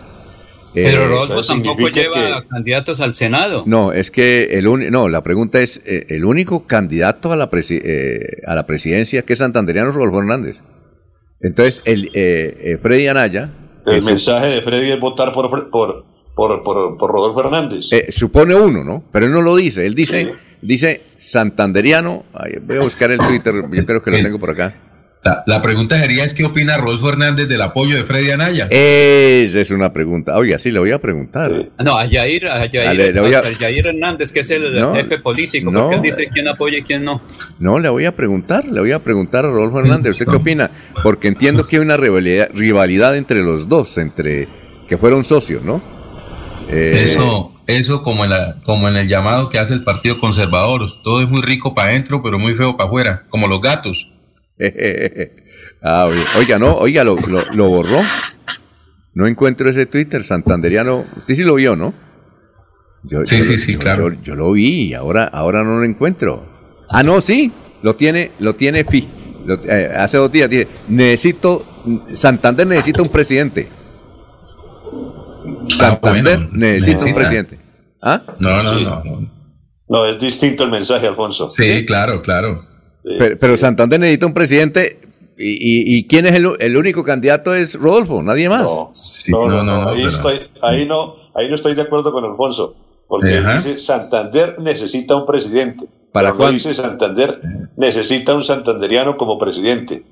Lo que se comprometa con la región, que no se, que no se haga moler, como dijo un antiguo presidente de Colombia. Me hago moler por Santander y nos molió porque no hubo obras. Solo Juan Manuel Santos sí cumplió. Oye, a propósito, ayer usted sí leyeron la entrevista excelente que le hizo María Isabel Rueda a Alechar. Si no la leyeron, le voy a dar este dato. Alechar dijo que cuando fue alcalde de Barranquilla en su último periodo, periodo solamente fue tres veces a la oficina, al despacho del alcalde, allá en Barranquilla. Una, el día que posicionó. El otro, el día que fue embajador de esta, que fue el embajador de Estados Unidos a Barranquilla. Y la otra cuando fue el presidente de la República de Barranquilla. Las únicas tres. Y fueron poquitos minutos. Eh, de, dice Alex que de las, de, los, de las dos millones y medio de firmas que recogió para su candidatura, 120 mil fueron en Santander. Fue uno de los departamentos, después de, de la costa, que más le aportó a Don Alechar. Pero dijo una cosa realmente. pero recuerda que real, de Santander. Sí, realmente curiosa. Realmente curiosa esto, lo, eh, o curioso lo que dice Alechar. Él siempre va con una cachucha. Pero es una cachucha vieja, eh, ya está raída por el uso y huele a feo. él, él reconoce y dice, huele a feo. Mi hijo o mi hija de 20 años me dice, papá, no me vaya a abrazar, quítese primero la cachucha, eso huele a feo. Pero él dice... Eso se llama cachucha. Oiga. Oiga, pero ¿sabe qué dice? Que, que no la lava ni nada porque le trae mala suerte y que esa cachucha sí, oliendo a feo, esa cachucha eh, viejita, esa cachucha eh, raída, eh, le, trae buena suerte. Cada vez que se pone la cachucha, le da buena suerte. Es decir, él, va a ver, va a hacer una actividad y si va con la cachucha, hay buenas noticias. Si no va con la cachucha, hay malas noticias. No la ha lavado, mejor. ¿Ah? ¿Eh? Si, si, huele, si huele feo la, la gorra de Alechar, Alechar, imagínense aquí en Santander que hay políticos que no se cambian de ropa. ¿Ah? Muy bien. Bueno, son las 6 de la mañana, 13 minutos. Vamos con más noticias, don Jorge. Estamos en Radio Melodía. Así es, don Alfonso. Santander tiene 634 camas UCI instaladas en todos los centros asistenciales del departamento y de ellas 391 están ocupadas con pacientes con otras patologías y coronavirus. Según el reporte del CRUE, del Centro de Regulación de Urgencias y Emergencias, hasta ayer, 11 de enero de 2022, solamente el 16,56% son pacientes de COVID-19. Es decir, hay 105 ciudadanos que están en camas UCI en Santander. El 45.11% son personas por otras patologías, como accidentes de tránsito, riñas y distintas lesiones, para un total de 286 pacientes. El total de pacientes hospitalizados en Santander por casos de coronavirus es de 211. De ellos, 105 en camas de unidades de cuidados intensivos, 12 en cuidados intensivos intermedios y 92 hospitalizaciones y 2 en unidades ECMO. Muy bien, eh, nos dice Gustavo Pinilla, dice Gustavo Pinilla lo siguiente. Dice, el problema no es la topografía, sino la ineficiente labor de los políticos santanderianos. Don Elías, lo escuchamos. Don Alfonso se dio cuenta en las últimas horas en nuestra región del incendio en Piedecuesta, pues ya hay una estadística que indica que consumió 40 hectáreas de vegetación. y fue controlado por eh, los bomberos, se presentó en el sector de las cascadas, en la vereda Guatiguará de Piedecuesta. La información eh, que ratifican las autoridades fue que el incendio arrasó 40 hectáreas de vegetación estuvieron presentes los bomberos de Piedecuesta, los bomberos de Florida Blanca, y pues se hace un llamado desde las oficinas del medio ambiente y desde la oficina de gestión de riesgo para que se evite en esta época que va llegando ya de altas temperaturas de verano, se eviten las quemas, se eviten los incendios eh, que se hacen eh, pequeños en un comienzo porque la gente está quemando desperdicios, está quemando terrenos para hacer las siembras, que tengan muchísimo cuidado. Si eh, el gobierno le llama la atención a la comunidad porque no es posible que, por ejemplo, este incendio que ya eh, ha sido eh, sofocado, que ya ha sido eh, eliminado cualquier riesgo en el sector de Guatigora de pie de cuesta, pues ocurra o siga ocurriendo en otras regiones del departamento de Santander. Mucho cuidado le piden a los campesinos, a la gente que hace quemas en, este, en esta época de fuertes temperaturas, de altas temperaturas y de verano en territorio santanderiano. Muy bien, son las 6 de la mañana, 16 minutos, dice Quique Herrera. Un saludo, adjunto video de Pedro Nilsson, aspirante a la Cámara, sobre el alza y puestos. Oiga, pero Nilsson es candidato a la Cámara, ¿por qué partido? No sabía hasta ahora, me entero. Él fue concejal de la ciudad de Bucaramanga. Pero ¿saben ustedes por qué partido es Pedro Nilsson candidato a la Cámara? Lo sabíamos. Sí, señor, sí, claro. ¿Por cuál partido? Sí, sí. ¿Por cuál, partido es? Ya le digo, mirando aquí ah. mi, mi, mi, agenda digital, creo que está en el, en el, ¿en qué? Coalición de la Esperanza. Ah, en la coalición. Ah, sí, está ahí con la... la el, el, Liliana Barrera. La lista de Leonidas. Guadrón, Salvador Rincón, María Inés, Dani Ramírez y Pedro Nilsson y Juan Sebastián López. La lista de Leonidas. Sí. La lista de Leonidas. El centro y otros ahí. Ah, bueno, bueno, es la lista de Leonidas. Ya, ahí está don eh, Pedro Nilsson Amaya. Eh, son las 6 de la mañana, 17 minutos. Mao Suárez, eh, buen día y bendiciones de, desde Bogotá. Muchas gracias, muy amable. Mao Suárez. Roberto Ortiz nos escribe del municipio de San Gil, ¿sí? de acuerdo con ustedes. Es una porquería la carretera Bucaramanga-San Gil, yo que la tengo que transitar como conductor de Cotra San Gil. Ah, bueno, gracias. ¿Qué iba a decir, don Jorge? Don Alfonso, un mm. dático de histórico, elecciones de hace cuatro años al Congreso de la República, del 11 de marzo de 2018. Votos en Santander para el Senado de la República por el Partido Conservador. El primero de ellos, Jefferson Vega Buitrago, 13.198 votos. David Barguil, 7.574. Por la lista, 7.671. Carlos Enrique Maya, Carlos Eduardo Enríquez Maya, 4.010 votos. Esperanza Andrade de Oso, 3.106 votos. Es decir, la fuerza conservadora en Santander, muy débil para poder elegir un senador con los votos de la región. Pero sí, que, claro, eh, hay que decir que Jefferson es, de San Vicente, ¿no? Es el esposo de, Ángel Hernández. ¿Sí? Sí, señor. Es el esposo, pero... Por eso fueron 13.000 de la Fuerza Conservadora, fueron 13.198 personas del partido quienes lo apoyaron. Sí, y, no sé, uno escucha diferentes versiones en política y cada vez que uno dice algo, eh, debe haber algún interés político debajo, pero varias personas me han dicho que, que, no le ha ido muy bien a José Alfredo Marín en, en, la campaña en el departamento de Santander, que ha tenido dificultades cuando se supone que es un fuerte candidato al Senado de la República.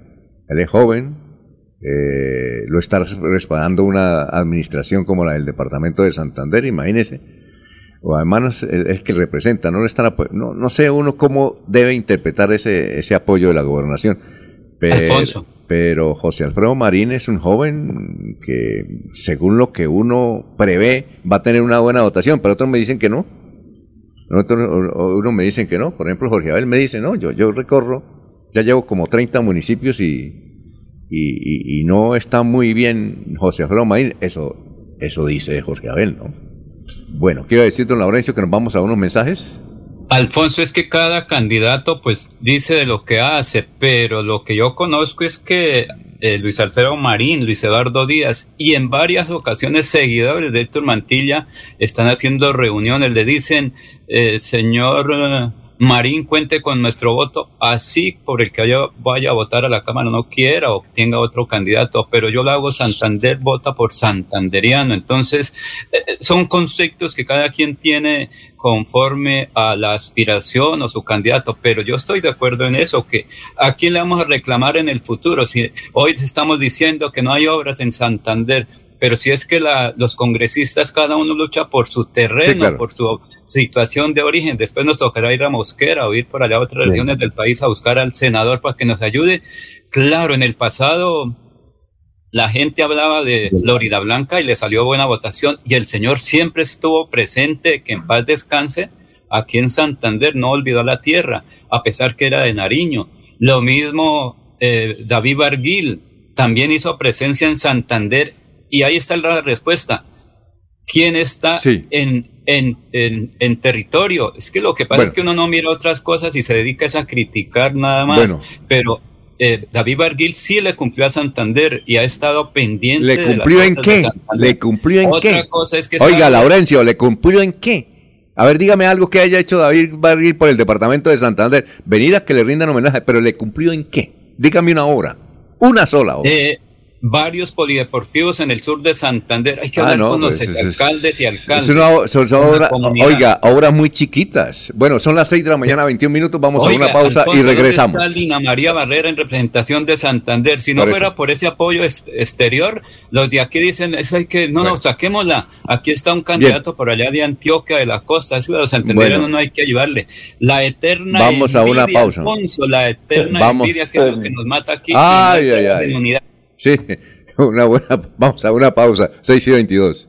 He tenido cansancio, fiebre, dolor de cabeza y una tos con flema que no me pasa con nada. Estos pueden ser síntomas de tuberculosis. Es necesario que se realice un examen en el centro médico más cercano para descartarlo. Si es positivo, debe entrar en tratamiento durante seis meses. La tuberculosis tiene cura y su tratamiento es gratuito. Gobernación de Santander, siempre Santander. Mirador del Madrigal, un lugar exclusivo para vivir a tan solo 40 minutos del área metropolitana. Mirador del Madrigal, 300 lotes de 1250 metros cuadrados con la más completa zona social en el corazón de la bella Mesa de los Santos. Suba y se pare con 5 millones de pesos. Suba y se pare con 5 millones de pesos. Mirador del Madrigal, un nuevo proyecto de Hacienda del Madrigal. WhatsApp 301-643-0011. 301-643-0011. Comercializa Incomesa.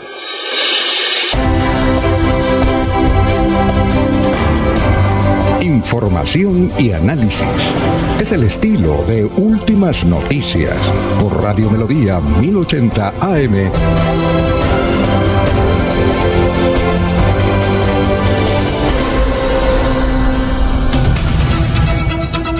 Son las 6 de la mañana, 23 minutos. Vamos a escuchar, nos y nos escucha a esta hora, además, en, junto al bar, muy temprano en la madrugada, don Richard Camargo está en Cartagena. Eh, está disfrutando de la belleza de Cartagena, de las vías que hay cerca Cartagena, Barranquilla y Santa Marta, vía que no, tenemos aquí en el departamento de Santander.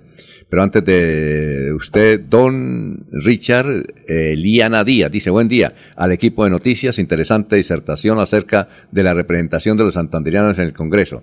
La invitación es escribir la cédula antes del 13 de enero es decir, antes de mañana, y acudir a las urnas a elegir a quien consideran digno de su voto, ¿sí? Eliana, ojalá todos hiciéramos eso.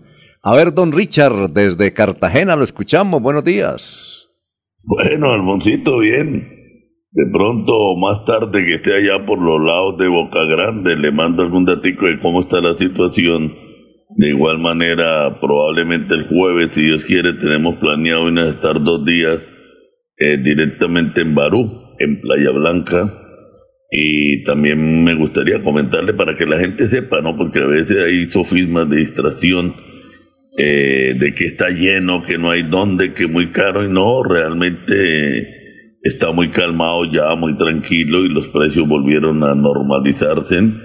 Eh, por ejemplo, ya esta mañana, hoy martes 11 de enero, eh, me sorprende ya encontrar carpas con cuatro sillas, eh, frente al mar eh, por 15 y 20 mil pesos el día, con su mesita, sillas, carpa amplia, muy buena, familiar. Eh, ya le digo, entre 15 y 20 mil pesos el día. Entonces, pues ya los precios volvieron a normalizarse. Nuevamente el cóctel de camarones de 10 mil, grande 15 mil. Y el pescadito librerito, librerito, la, la sierra lebranche a 20 mil eh, con pataconcitos, de que la, el caldito tradicional de, de, pescado Es decir, las cosas están nuevamente en su normalidad y es el momento precisamente de aprovechar y venir a disfrutar de Cartagena, ¿no? Que es uno de los sitios más bonitos que pues normalmente cualquier persona quiere venir a conocer dentro de una disponibilidad económica promedio de lo que normalmente ganamos eh, la gran cantidad de personas, ¿no? Lógicamente, pues eh, a muchos que Dios los beneficia en que les sobre el dinero, pues tienen la oportunidad de ir a otros lugares como la Florida, en Miami o otros sectores de Europa y diferentes partes del mundo, pero pues los que no, pues aquí en Cartagena disfrutamos y la pasamos también como reyes. Bueno, muchas gracias, chao Alfonsito. Bueno, este es un audio que nos envió justamente en el día de ayer don Richard Camargo. Bueno, no está tan caro el asunto en Cartagena. Nos dice don Ricardo Agüelo, Eduardo Enríquez Maya solo venía por los votos de Florida Blanca y ya no hizo nada por el municipio. Recuerden que él fue quien le devolvió el poder político que había perdido por lo de Ulises y era un compromiso que tenía que conseguir los votos, ¿sí? Cuatro mil votos más o menos. Eh, a ver, aquí más oyentes que nos escriben. El debate está interesante, ¿no? Eh, Jorge Eliezer Hernández dice, de acuerdo a la juventud y renovación de los candidatos, si por juventud fuera el argumento para votar por el pelado Mantilla, quiere decir que el de los Sanco Fabián Díaz y el pelado Ciro Fernández han hecho un papel inmejorable por ser jóvenes de la Cámara, pero tienen mucha resistencia, así auspicia el programa con propaganda. No. ah, ya.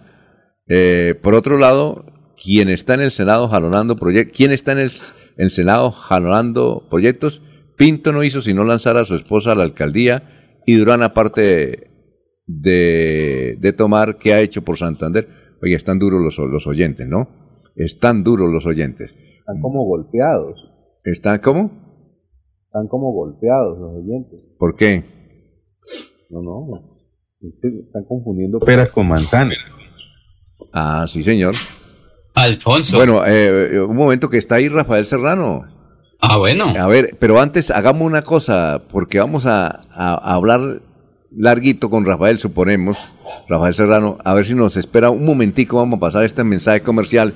¿Le parece? Y gracias Rafael por estar en la línea, no vaya a colgar, a colgar, son las 6 de la mañana, 28 minutos, 28 minutos, vamos a una pausa y regresamos. Aquí Bucaramanga, la bella capital de Santander. Transmite Radio Melodía, Estación Colombiana, HJMH, 1080 kilociclos, 10.000 vatios de potencia en antena, para todo el oriente colombiano. Cadena Melodía, la radio líder de Colombia.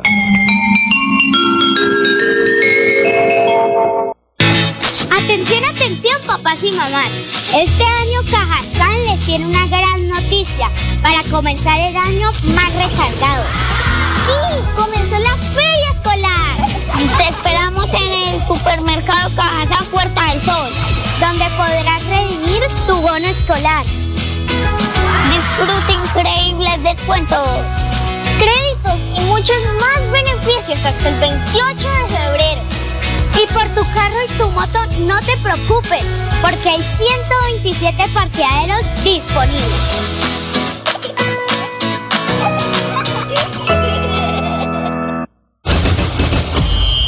Regresan las emociones al templo sagrado del fútbol santandereano. Vuelve el torneo de la Marte. El torneo Del 14 de diciembre al 23 de enero a disfrutar de la 39 edición de la tradicional fiesta futbolera de fin de año de nuestra región. Torneo de la Marte. Torneo de la Marte. Emblema del fútbol de Santander. Los esperamos. Invita Liga Santandereana de Fútbol en Comesa.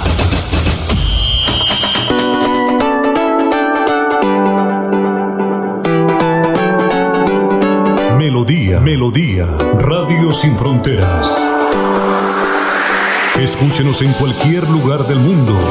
Melodíaenlínea.com es nuestra página web Melodíaenlínea.com. Señal para todo el mundo. Señal para todo el mundo. Radio sin límites. Radio sin fronteras. Radio Melodía, la que manda en sintonía. Ya son las 6 de la mañana, 30 minutos. Está Rafael Serrano Prada, presidente del directorio conservador de Santander. Don Rafael, muy buenos días. Buenos días, Alfonso Pineda, Chaparro y toda la audiencia de esta emisora. Bueno, ¿usted todavía está en México o se encuentra en Bucaramanga ya? Desde hace cuatro días estamos en Bucaramanga después de una pequeña estancia en en la República de los Manitos. Por allá me lo preguntaron en la Plaza de Garibaldi en México a usted que cuando vuelve. Muy bien, oiga, eh, su, declaración eh, eh, que hizo este fin de semana y que también se reprodujo en la parrilla, indica Santanderiano vota Santanderiano. Tanto así que hoy Vanguardia Liberal le dedica un buen artículo a su declaración. ¿En qué consiste Santanderiano vota Santanderiano con este ítem, Rafael? Don Jorge Caicedo nos acaba de indicar cuántos fueron los votos para el Senado en el departamento de Santander y resulta que los votos para el Senado, no, si fueran los mismos de hace cuatro años, no alcanzaría para elegir un senador. Eh, eh, por eso es que es importante que nos diga qué significa santanderiano, vota santanderiano. ¿Cómo se nota la desinformación de don Jorge Caicedo? Hay que mirar las cifras de la registraduría que tengo aquí en mi poder en el, hace cuatro años en el departamento de Santander hubo 808 mil votos por, la Cámara de Representantes, un poco más, y 700 mil votos para el Senado, incluidos candidaturas de otros departamentos. Le colocaron 87 mil votos en Santander a la candidatura al Senado del doctor Álvaro Uribe Vélez y siendo tan importante el doctor Álvaro Uribe, yo pregunto, ¿qué hizo por Santander? Quitarle la empresa electrificadora del departamento, que había sido la segunda empresa de energía eléctrica del país. ¿Qué hizo por el departamento de Santander el doctor Leonidas Gómez, que a los cinco meses de haber obtenido la curul que le dieron ilusionados muchachos de las universidades, muchachos rebeldes, que le dieron 85.900 votos al doctor Leonidas Gómez a los cinco meses de estar elegido senador. Dijo que se sentía aburrido de estar en el Congreso de la República y le cedió la curul en el Senado. Dicen que se la regaló, yo no creo tanto.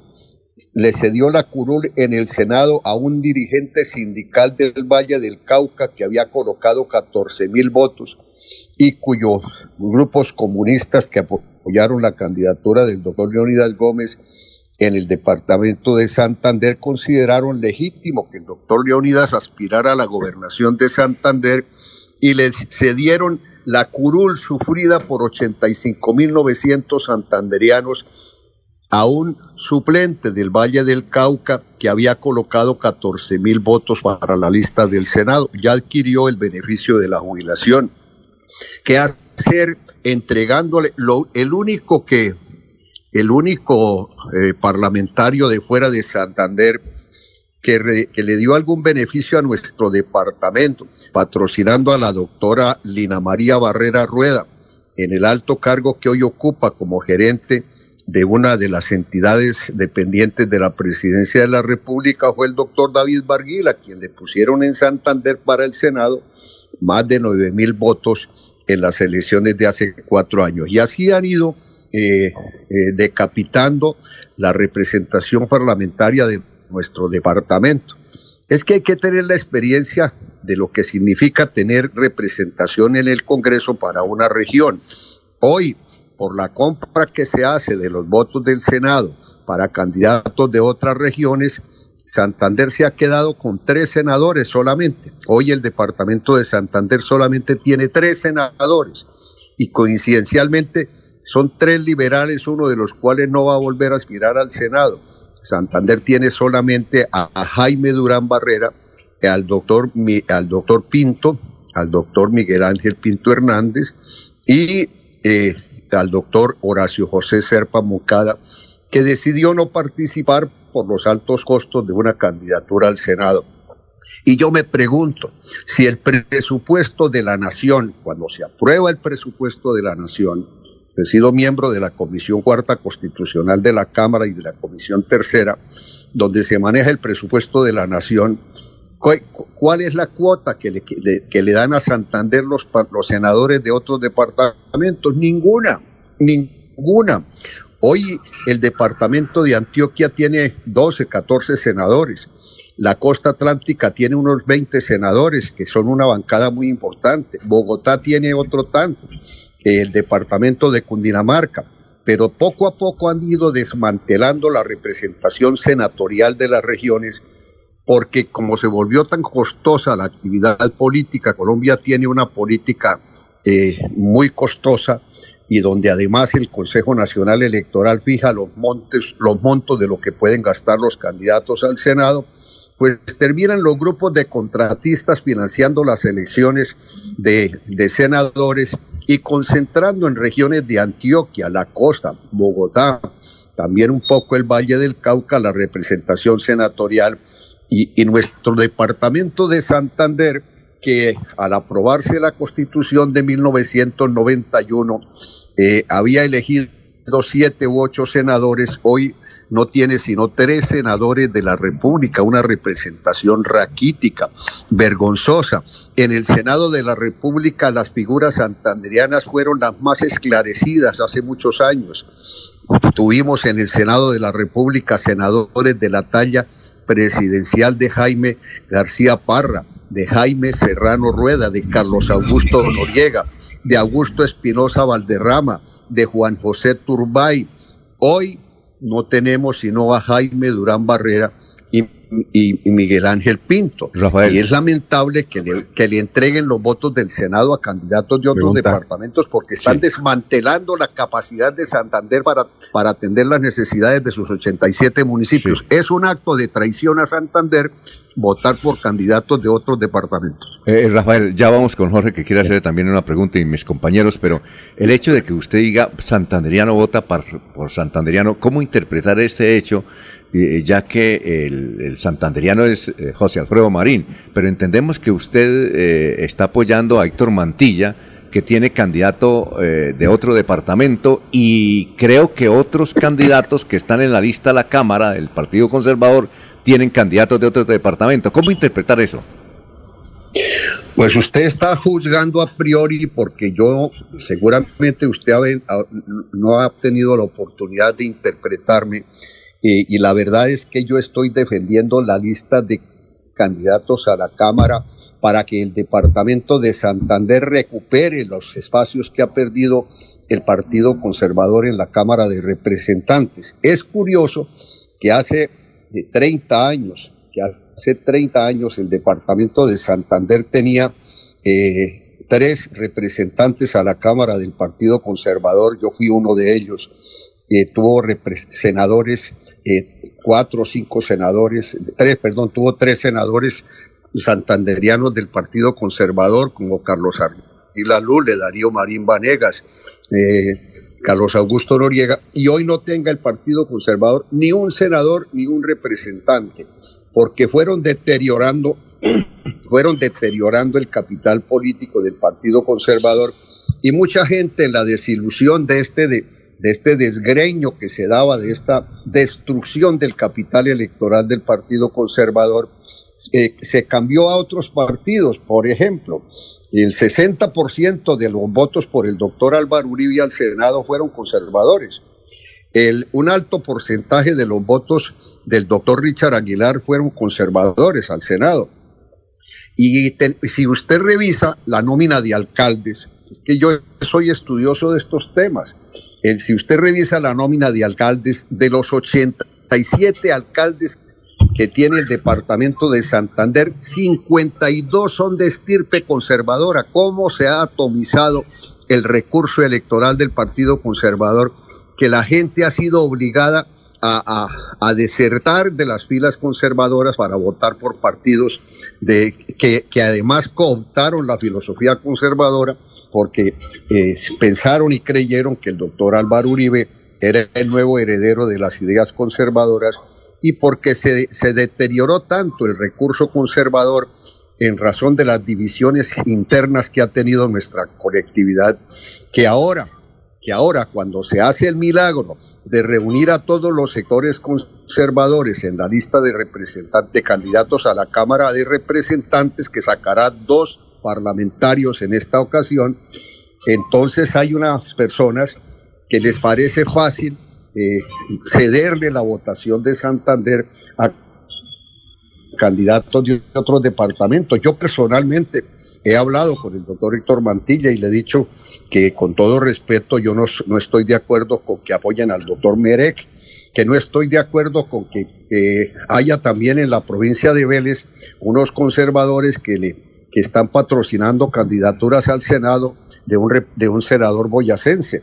Es, es, decir, así, así las regiones pierden su sentido de pertenencia y su participación en las transferencias del presupuesto nacional. Es que es así de grave, es que es así de grave. Concentrar la inversión pública en Antioquia, concentrar la inversión pública en la costa atlántica, concentrar la inversión pública en Bogotá o Cundinamarca con los votos de los santanderianos que, que, que nos hemos venido quedando marginados en la distribución del presupuesto nacional. Si no fuera por la gestión del señor gobernador Mauricio Aguilar, que injustamente no se le ha reconocido como se debe reconocer, el señor gobernador del departamento logró salvar para nuestro departamento unos recursos de la nación que su amigo, el, que nuestro amigo, el presidente Iván Duque, le asignó más de dos, más de dos billones de pesos, más de dos billones con B larga en el pacto funcional por Santander. Pero yo pregunto, ¿qué le ha tocado a Santander el, el reparto del presupuesto nacional en los últimos años? Si no fuera por la gestión lograda por el gobernador Mauricio Aguilar, nada, raquítico. Nunca habíamos tenido una representación parlamentaria tan raquítica, tan de poca gestión. Cada uno, cada uno de los parlamentarios de Santander, de los actuales, de los de este periodo, es un mundo, no es un partido, es un mundo. Cada uno representa un pequeño partidito familiar y se olvidaron de que los partidos históricos y los grandes partidos deben ser como una gran familia que defienden los intereses de sus regiones, cada uno dentro de lo que le corresponde en la representación que tienen tanto en el Senado como en la Cámara de Representantes. Este departamento de Santander, que fue el meridiano de las grandes decisiones nacionales, con, con líderes como Luis Carlos Galán, como Horacio Serva Uribe, como Jaime Serrano, como Carlos Augusto Noriega, como muchos otros senadores importantes que ha tenido el departamento, hoy está reducido a dos o tres senadores y eso si los eligen, a, si eligen al doctor Jaime Durán Barrera y al doctor Miguel Ángel Pinto, que es lo último que nos queda de senadores de la República. Son las seis y cuarenta y tres. A ver, don Jorge, usted quiere intervenir, son las seis y cuarenta y tres. Estamos hablando con Rafael Serrano, presidente del directorio conservador de Santander. Don Jorge, lo escuchamos.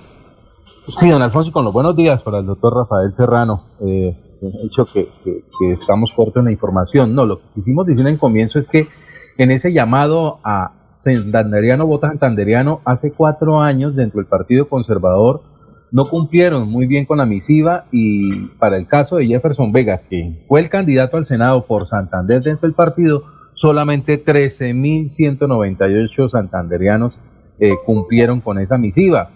Esto algunos, como mismo lo ha dicho, se fueron para otros eh, para otras regiones, como el caso del señor David Barguín, que se llevó 774, y lo único que lograron con eso fue darle un buen puesto dentro del gobierno nacional al excongresista Lina Barrera. De resto no, no, no hay mayores logros que, que, que destacar. La pregunta es, de los siete candidatos actuales a la Cámara de Representantes dentro de la lista del Partido Conservador, ¿cuántos están apoyando la fórmula de Alfredo Marín al Senado? ¿Cuántos están comprometidos con impulsar ese nombre? Bueno, hasta este, hasta este momento, hasta este momento yo entendía, antes de la información que se conoce del doctor Héctor Mantilla, yo entendía que todos los siete estaban cumpliendo con la disciplina política de apoyar candidatos santanderianos. Porque es que no se puede, no se puede diluir el recurso electoral de tal manera que cada uno de ellos, que cada uno de los aspirantes a la Cámara tenga definido votos por candidatos de otros departamentos, porque hemos estaríamos perdiendo la identidad política y, la, y, la, y el reconocimiento que en el pasado tuvo el Partido Conservador de Santander, que en este departamento colocaba 150 eh, mil, 180 mil votos, colocaba el Partido Conservador.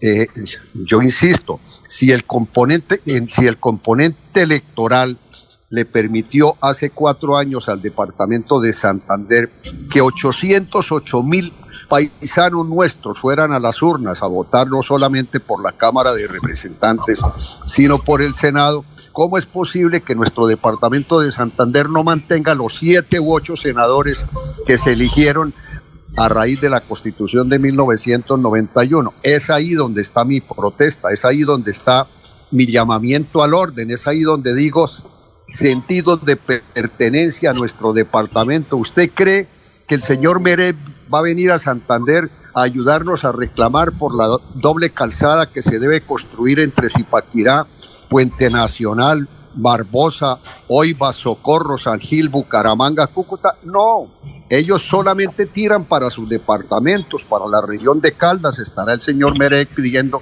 que se distribuyan recursos gigantescos de las transferencias de la nación. Cuando se vota por candidatos costeños, hoy la costa atlántica es una bancada de 20 senadores. Hoy en Antioquia es una bancada de 14 senadores. Hoy Dinamarca es una bancada de 25 senadores. ¿Cómo se concentra la elección de senadores en tres o cuatro regiones y al resto del país lo dejan mamando, como dice el doctor Rodolfo Hernández? Muy bien. Eh, don Eliezer Galvis se encuentra en la ciudad de Medellín eh, y tiene una pregunta para don Rafael Serrano. Eliezer, lo escucha. Don Rafa, muy buenos días. Yo creo que si consulto las páginas del diario El Frente, eh, hoy con esta eh, tecnología voy a encontrar que alguna vez don Rafa ha respaldado candidatos de otras regiones. Pero bueno, este no es el punto de mi pregunta. Don Rafa, ¿no son pataletas de ahogado en este momento las del Partido Conservador cuando ustedes mismos han contribuido a que el partido se vaya borrando en regiones tan importantes como el departamento de Santander, apoyando eh, conglomerados políticos de todos los colores para candidaturas presidenciales, para, para candidaturas departamentales, en el caso de la gobernación de Santander? ¿No son ustedes mismos... Eh, eh, responsables de, esto que está sucediendo hoy, no solamente con el Partido Conservador, con los partidos tradicionales en nuestro país, don Rafa? No me corresponde a mí responsabilidad alguna en el juicio de cargos que usted le hace al Partido Conservador de Santander. No he sido yo el autor de tres o cuatro divisiones que se han dado en este departamento en el pasado. Yo hasta en este momento soy presidente del directorio departamental y tengo que tratar de unificar a mi partido conservador para que, el, para que muestre su capacidad electiva, para que se haga respetable. Y por eso estoy en esta batalla. En el pasado, pues yo le podría mencionar a usted los nombres de los responsables de los, eh, del, del estropicio que se ha cometido con el recurso electoral del Partido Conservador para el Senado en el departamento de Santander pero no estoy para hacer un juicio de responsabilidades, sino para convocar a la unidad. Y si se logra que el doctor eh, Jorge, José, eh, el doctor Marín Lozano sea elegido senador, que tiene todas las posibilidades de ser el senador conservador de Santander, y si se logra que dos representantes, dos candidatos a la Cámara, entre ellos coloquen más de 140 mil votos, quedaré satisfecho de haber cumplido mi, transitoria misión presidencial por esta colectividad a la que le debo desde hace muchos años los honores de haber sido diputado a la Asamblea en seis periodos y periodos y representante a la Cámara en cuatro periodos. Eh, bueno, finalmente Laurencio Gamba eh, tiene pregunta para Rafael Serrano Prada.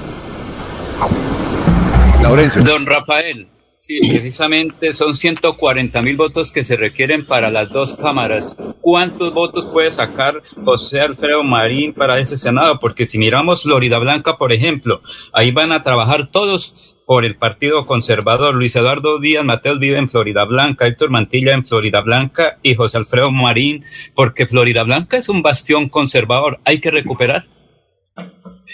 La ciudad de Florida Blanca tiene un potencial de 50 mil votos para el Partido Conservador, lo demostró con la elección del doctor Héctor Mantilla a la alcaldía eh, y, lo ha demostrado a través del número de concejales y de los alcaldes que ha, que ha tenido ese municipio invariablemente. Lo cierto es que, el, el, potencial conservador más importante de la zona metropolitana está en Florida Blanca y Piedecuesta. Bucaramanga es un fortín del, había sido un fortín del Partido Liberal y en las últimas elecciones fue, así lo demostró. De manera que, que seguramente estén eh, buscando espacios políticos y capitalización electoral en el municipio de Florida Blanca varios otros candidatos al Senado, pero el más fuerte candidato al Senado en Florida Blanca es el doctor José Alfredo Marín. Bueno, muchas gracias, don Rafael Serrano, director de el Partido Conservador en el Departamento de Santander y director del el periódico El Frente. Muy amable, muy gentil, ¿no? A ustedes muchas gracias por llamarme y compartir estas opiniones y utilizar este importante medio de comunicación de Radio Melodía para orientar a la opinión pública. El debate público hace falta para que la gente a través de la audiencia opine y participe del análisis de estas estadísticas electorales que, que como las maneja también nuestro amigo allá en Radio Melodía y yo lo hago con los documentos de la registraduría en mano, puedo demostrar que en, la, en las últimas elecciones 250 mil votos santandereanos para el Senado de la República fueron para candidatos de otros departamentos y esta es una gran vergüenza. Muy bien, son las eh, seis 6 de la mañana, 52 minutos, estamos en Radio Melodía. Mirador del Madrigal, un lugar exclusivo para vivir a tan solo 40 minutos del área metropolitana. Mirador del Madrigal, 300 lotes de 1.250 metros cuadrados con la más completa zona social en el corazón de la bella Mesa de los Santos. Suba y se pare con 5 millones de pesos. Suba y se pare con 5 millones de pesos. Mirador del Madrigal, un nuevo proyecto de Hacienda del Madrigal. WhatsApp 301 643 0011 301 643 0011. Comercializa Incomesa. La radio es vida. La radio es optimismo y esperanza. La radio fue primero. La radio fue ayer, es hoy y será mañana. La radio, tu compañía de siempre. Somos la radio, somos la radio. Y hoy como siempre, entramos en tu casa porque somos parte de tu familia en esta lucha por la vida. Con Radio Melodía y últimas noticias, quédate en casa.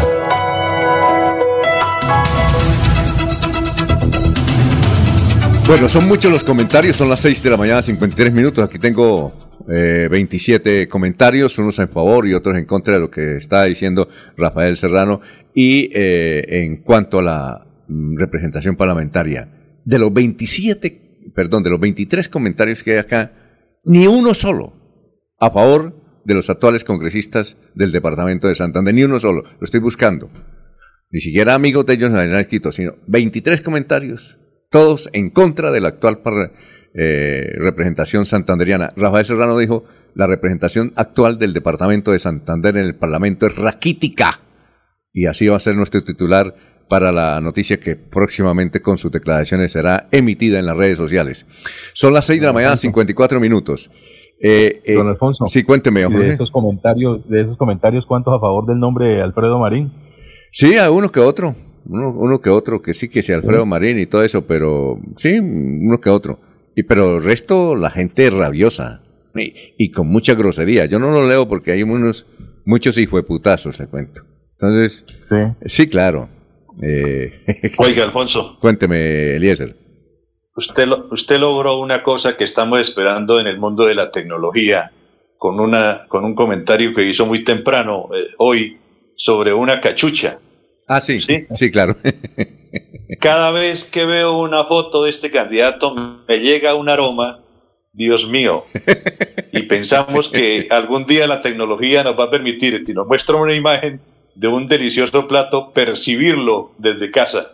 No, sí, sí, claro. No, es que eh, la entrevista que él dio, él, da pocas entrevistas, el señor Alechar, y consiguió una, ahí está en el tiempo. Sí, y él, y él acepta que la cachucha huele a feo y que la hija le dice, papi, cuando me vaya a abrazar, quite de la cachucha. pero es que le da buena suerte. ¿Sí me entiende? ¿Qué hace usted, Eliezer? ¿Usted qué haría?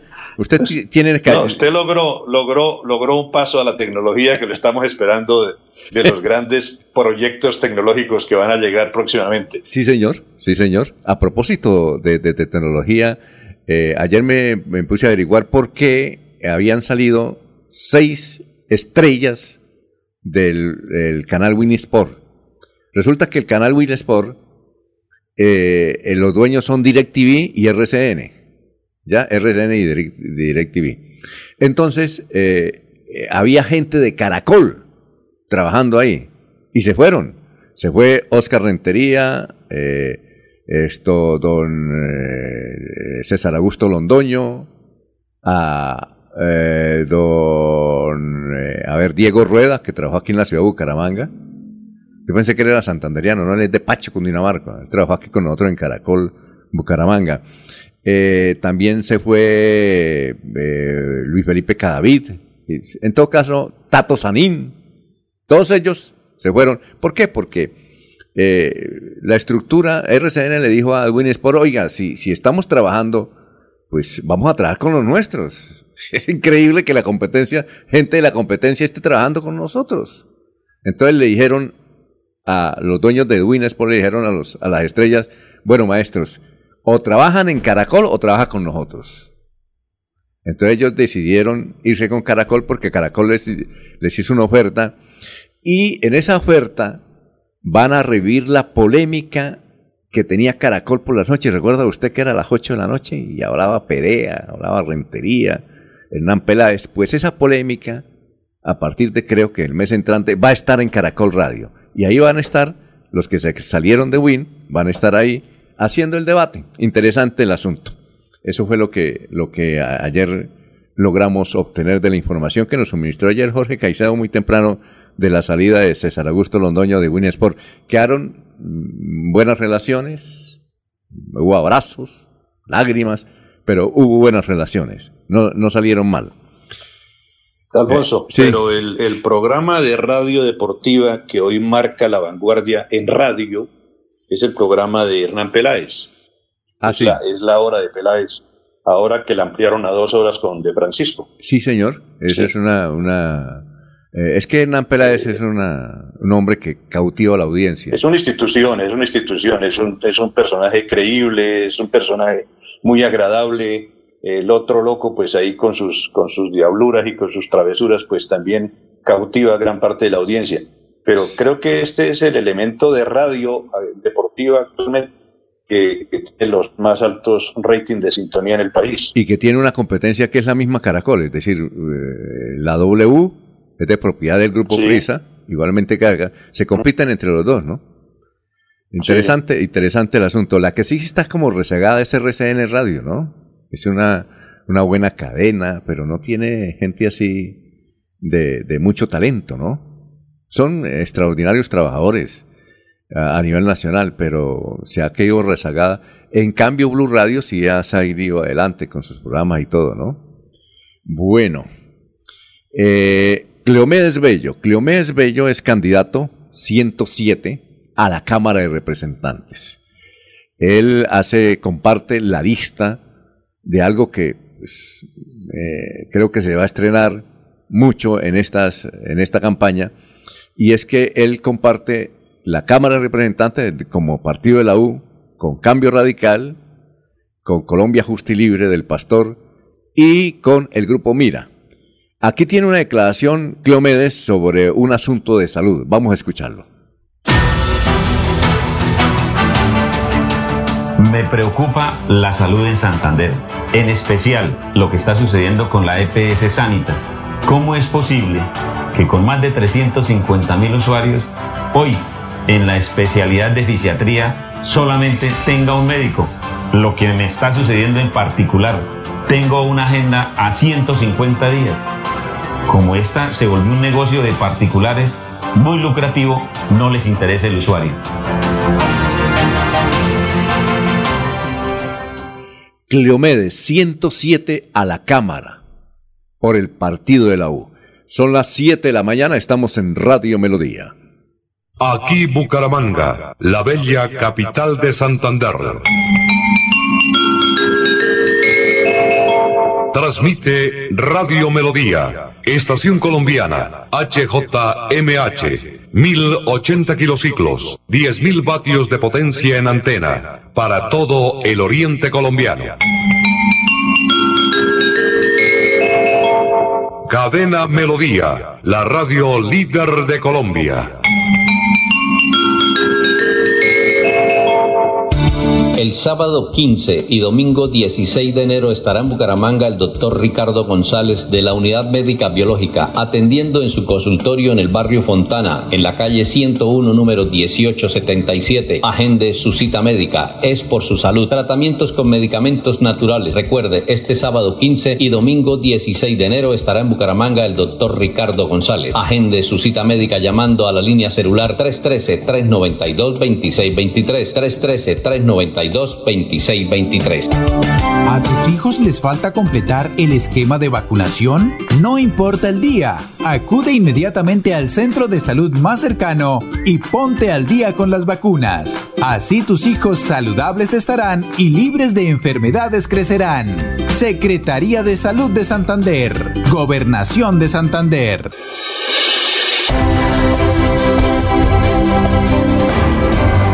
Información y análisis. Es el estilo de Últimas Noticias por Radio Melodía 1080 AM.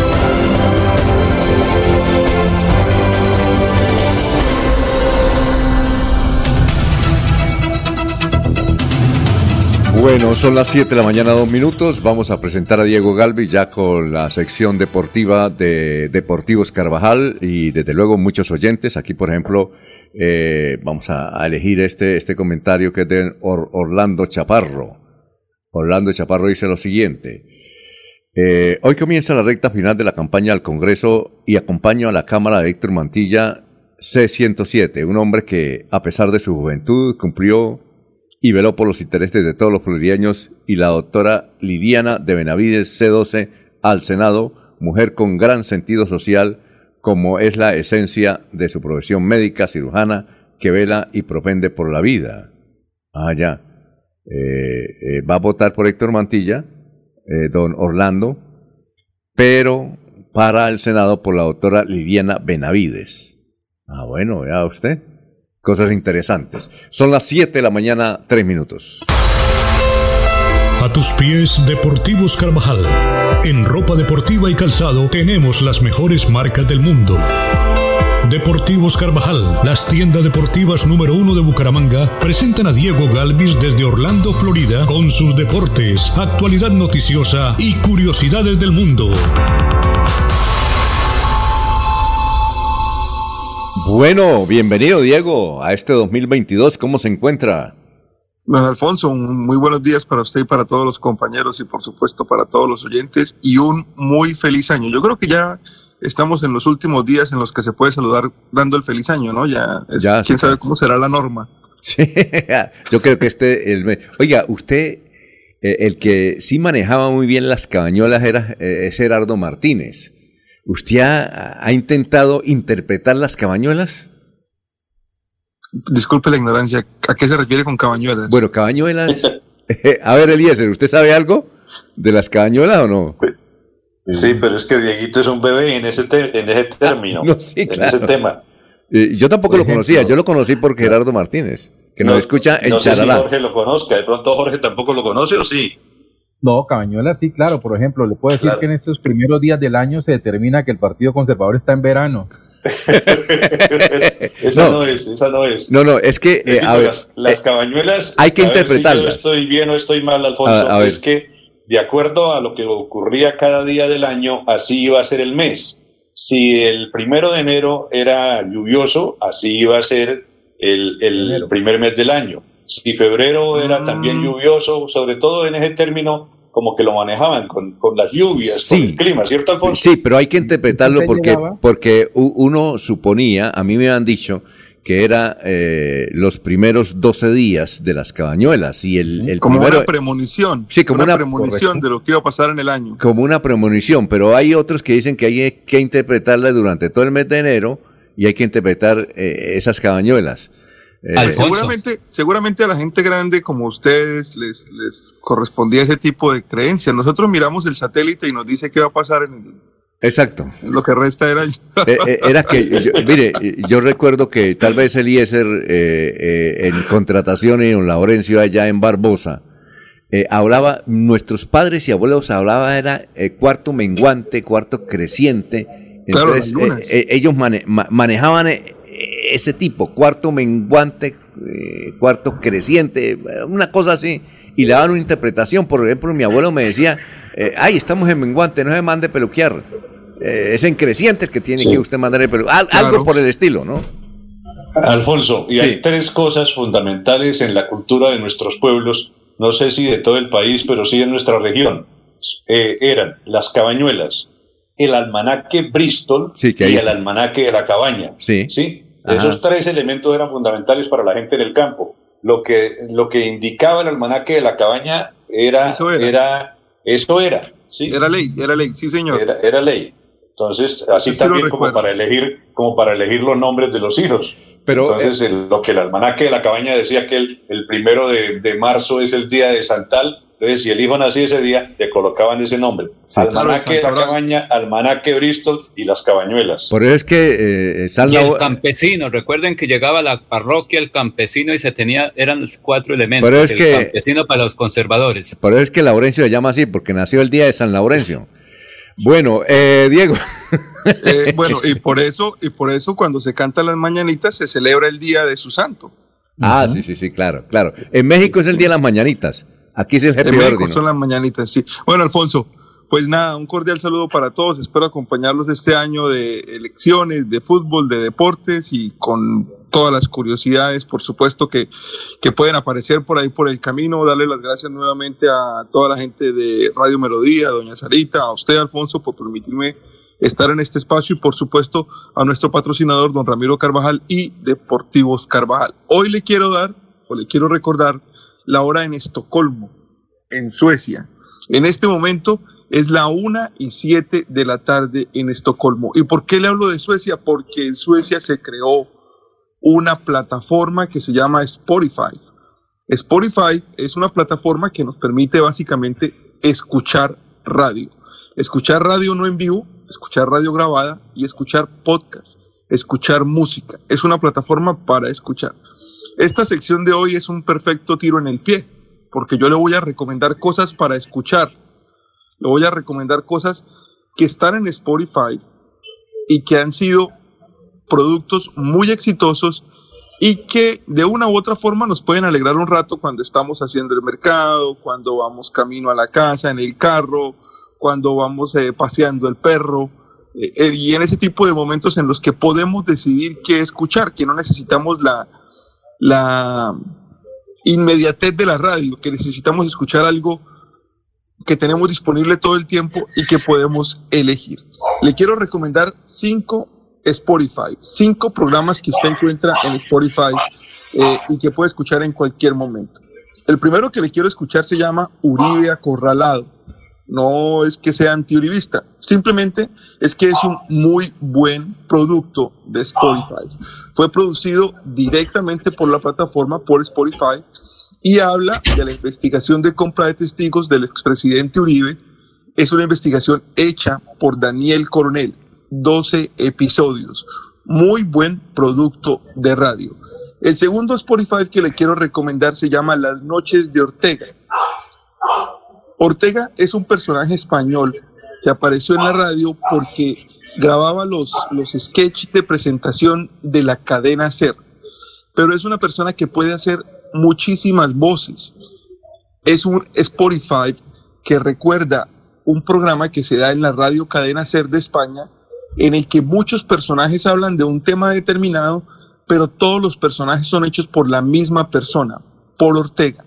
Es un programa de humor muy entretenido, un humor un poco extraño en ocasiones, un, un, poco difícil para nosotros porque no estamos acostumbrados, pero de verdad, de verdad vale la pena escuchar. El tercer Spotify que le quiero recomendar es el de Diana Uribe. Diana Uribe, la filósofa y la historiadora, que estuvo mucho tiempo en Radionet y en Caracol, después de que Caracol canceló su programa, eh, tuvo que recurrir a los podcasts. Es un programa producido por ella directamente. Usa Patreon, usa una plataforma en la cual uno le puede hacer donaciones y es la misma historia y es el mismo programa que hemos venido escuchando durante los últimos 20 años. Diana Uribe hablando de cine, de historia, de viajes, de geografía. Es una muy, es una muy, muy buena oportunidad para que culturalmente nos llenemos un poquito más y para que sigamos escuchando este muy buen personaje de nuestra radio y de nuestra farándula, Diana Uribe. El cuarto Spotify que le quiero recomendar se llama Los últimos días de Maradona. Fue producido por Spotify y por Adonde Media. Está narrada por Matías Martín, un, un eh, policía, iba a decir, un locutor argentino. Eh, son seis capítulos y habla de los últimos días del más grande del fútbol para los argentinos, desde la llegada a Sinaloa, a México, hasta el día de su muerte, lógicamente. Todo lo que pasó con su familia, todo lo que pasó con sus médicos, tiene incluso grabaciones de conversaciones de WhatsApp de la gente que lo cuidaba y esclarece un poco lo que pasó con Diego Armando Maradona en esos últimos días. Y el último Spotify que le quiero recomendar, Alfonso, es una radionovela. Una radionovela así como Calimán, así como la de la época de los de los que están un poquito más grandes. ¿Usted, usted Eh, alcanzó a conocer esas radionovelas? No creo. Mm, No, he escuchado algunos capítulos por mi padre, pero no la escuché toda. No, he escuchado algunos capítulos, nosotros teníamos- algunos personajes, pero no la escuché. Nosotros teníamos Esta dos, radionovela- dos, dos radionovelas. Una era eh, esa, eh, la que usted menciona, y Arandú. Era- Calimán, El príncipe de la selva. sí, Arandú, el príncipe Bueno, de la selva.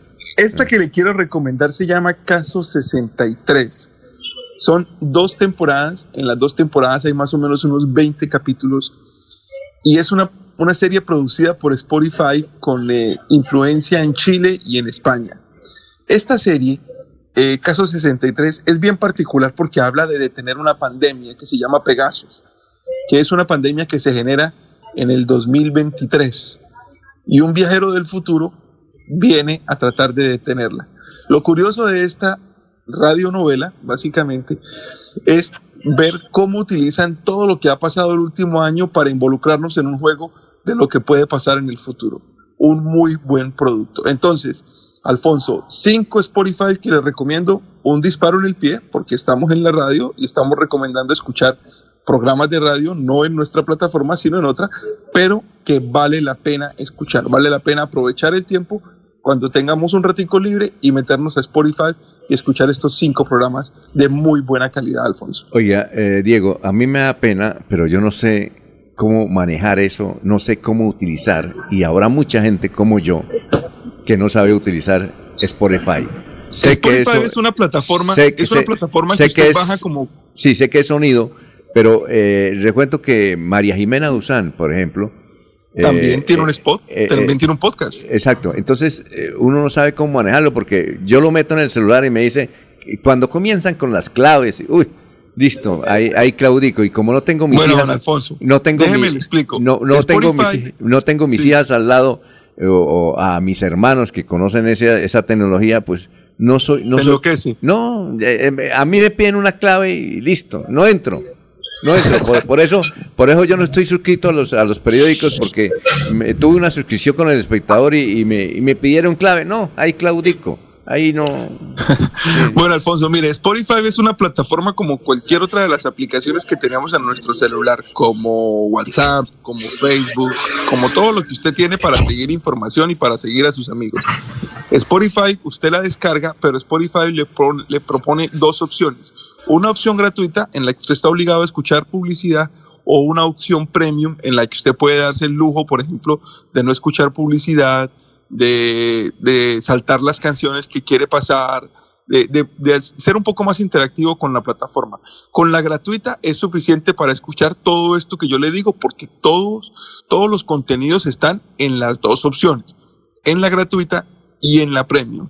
Y Spotify se creó en Suecia eh, más o menos en el 2006 y lleva muchos años siendo el número uno en este tipo de aplicaciones. Hay otras, por ejemplo, como Apple, como Apple Music, como um, hay otras plataformas de música, pero las más populares, eh, sin duda a dudas, una de las más populares es Spotify. y tiene toda, ahora está creando este tipo de contenidos. Antes era solamente música y ahora crea contenidos eh, para escuchar y s- tiene muchísimos, muchísimos programas buenos y la ventaja es que usted los puede escuchar cuando usted quiera, pero no, no es complicado de, de descargar. Sí, te tiene que darme, me toca ese, recibir un curso sobre el particular. bueno, Diego, eh, muchas gracias, ¿no? Muy amable. Bueno, un placer, muy amables por, por escucharme y entonces eh, nos escuchamos mañana. Perfecto. Son las 7 de la mañana, 15 minutos, estamos en Radio Melodía. Deportivos Carvajal, en calzado, ropa y accesorios deportivos, la tienda número uno de Bucaramanga. Compre calidad, compre diseño, compre moda y tecnología, compre original, compre Deportivos Carvajal. Aproveche los descuentos y las promociones de temporada. Deportivos Carvajal, cabecera La Isla, Cañaveral, Centro Comercial Cacique y Outlet de la calle 36, carrera 26 esquina. Deportivos Carvajal, las mejores marcas a tus pies. Hay más noticias. Muchas noticias. Muchas noticias en Melodía 1080 AM. Soel Caballero está en Últimas Noticias de Radio Melodía 1080 AM. Buenos días, Alfonso, para usted, para los compañeros, igualmente para todos los oyentes. Maquinaria de la Unidad Nacional para la Gestión de Riesgo y Desastres viene interviniendo varias vías de corregimientos en el municipio de Puerto Wilches, como son Santa Catalina, Bocas del Rosario, Sitio Nuevo, Bijagual, que son sectores que siempre se afectaron durante la temporada de lluvias. Por otra parte, se dio a conocer que el río Magdalena, debido a la actual temporada seca o temporada de verano, registra un nivel de 2 metros con 10 centímetros, que todavía permite que se mantenga el nivel de carga generalmente que se transporta por esta arteria fluvial. Noticias con las que amanece el distrito continúan compañeros en estudios en últimas noticias de Melodía 1080 AM. Enrique Ordóñez Montañés está en Últimas Noticias de Radio Melodía 1080 AM.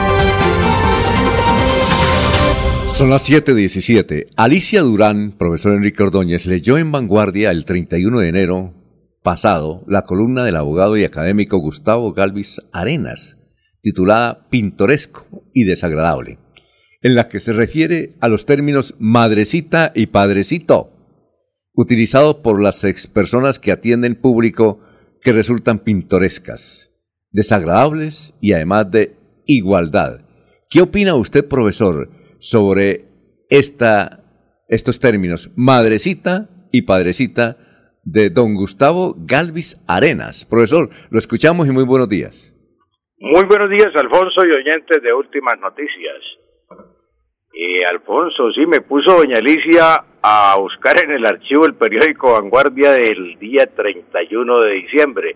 Pero lo encontramos y leímos el artículo del doctor Gustavo Galvis eh, Arenas. El, el artículo sí se refiere a, dos términos, el término pintoresco y desagradable. Y las señoras que venden verduras en las plazas de mercado acostumbran llamar a las eh, marchantas, a las marchantas, sobre todo en Bogotá se llaman marchantas a las damas que hacen mercado. La llaman marchanticas, marchanticas, colocan los tomates en el brazo y hasta la mano y empiezan marchantica, marchantica, cómpreme los tomaticos, marchantica, cómpreme los tomaticos y cuando le van a comprar entonces eh, emplean los términos que dice el, doctor Gustavo Galvis. Eh, eh, sí, madrecita, eh, los tengo baraticos, eh, padrecito, se los doy baraticos, de madrecita y padrecito. Yo le agregaría otro término al de los dos que emplea el doctor Galvis, que, que ya lo hemos comentado aquí muchas veces, es el término su merced. Esos tres términos son muy, términos muy utilizados por las vendedoras de la plaza de mercado y por muchas personas, pero ya eh, han dado el salto o dieron el salto a las a las que atienden en las oficinas y en los almacenes. Su merced, su merced. En las oficinas era muy común decir, yo contribuí bastante a desterrar este término porque llegaba uno a una oficina, su merced, el doctor no está, su merced siéntese, su merced le provoca un tito, su merced, su merced, le devuelvo la llamada. Todas esas cosas pues son, como dice el doctor, pues términos que no son términos mm, digamos, mm, de respeto, sino son términos de confianza. Decir esos términos es, es como tratar a la persona de tú a tú, como si fueran muy amigos desde hace tiempo. No, esos son incorrectos. Entonces, eh, además de los dos que habla el doctor Galvis, pues yo le agregaría el de su merced, su merced, que son, entre otras cosas, son ruralismos, son ruralismos, es decir, términos empleados en los campos. Ah, así lo llamaba Marco Fidel Suárez, en los sueños gramaticales de Luciano Pulgar, para que no me digan que yo estoy inventando, en los sueños gramaticales de Luciano Pulgar, de Marco Fidel Suárez, trata este lenguaje que es un lenguaje rural, el decir, por ejemplo, su merced, su mercecita, su merced, siéntese, su merced, el doctor no está, su, merced, le devuelvo la llamada. Entonces, esos términos son ruralismos, como dice Marco Fidel Suárez, y como lo dice el doctor Galvi, son pintorescos y desagradables que no se deben utilizar ni en el lenguaje popular ni en el lenguaje culto, Alfonso. Muy bien. Eh, usted tenía esos comentarios sobre la inquietud de doña... eh, ¿Doña qué? Doña Alicia. Ur- Ah, sí, ah, no, Alfonso, son tres, eh, dos comentarios importantes que eh, son aquí para comentar algo muy de, importante. de Alicia, de Alicia Durán. Alicia Durán, no, pero los comentarios no son de Alicia, sino son comentarios míos, Alfonso. A ver, a ver, ¿cuáles se son? encuentra se encuentran enfermos 12 futbolistas del Atlético Bucaramanga. El uno es el paquetico Pedro Riveros. Pedro Riveros se encuentra enfermo desde hace algunos días. No es COVID, no es COVID lo que tiene, sino es una enfermedad que lo aqueja desde hace algunos días y está recluido en su casa, Alfonso, el paquetico Pedro Riveros, eh, de la, de la dinastía de los paquetes. Este es el mayor que es ingeniero, él es ingeniero egresado aquí de la Universidad Industrial de Santander y Sargileño, ¿no? Ellos creo que son sargileños. mm, pues yo lo conocí aquí en Bucaramanga porque él fue bachiller del Colegio Santander, él estudió en el, creo que salió en el 64 y era muy buen estudiante, era estudiante de primer puesto el Colegio de Santander, después ingresó a la UIS y terminó su carrera de ingeniero. Y pero hoy se encuentra enfermo, él tenía un almacén ahí en la 35 entre 16 y 17, pero tuvieron que cerrarlo precisamente por su enfermedad. Entonces, para el Paquetico Riveros, Pedro, nuestro cordial saludo, que se recupere pronto, Paquetico. Y otro que se encuentra, ah bueno, Paquetico pues fue jugador, él eh, creo que empezó en el 68, 69 a jugar con el Atlético Bucaramanga. Él fue, jugó con el Grimaldia, jugó con Papo Flores, jugó con Champion Suárez, con, con, también jugó con Solís, eh, con Rada, con Cucaseros, con Montarini, es desde de, de los veteranos desde esa época, Alfonso. Y otro jugador del Atlético Bucaramanga que se encuentra enfermo es Pedrito Ardila.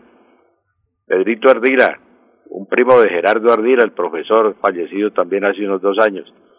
Eh, Pedrito Ardila se encuentra también enfermo, también fue jugador mm, veterano del Atlético Bucaramanga. No es de COVID, repito, no es COVID, sino son enfermedades comunes, Alfonso.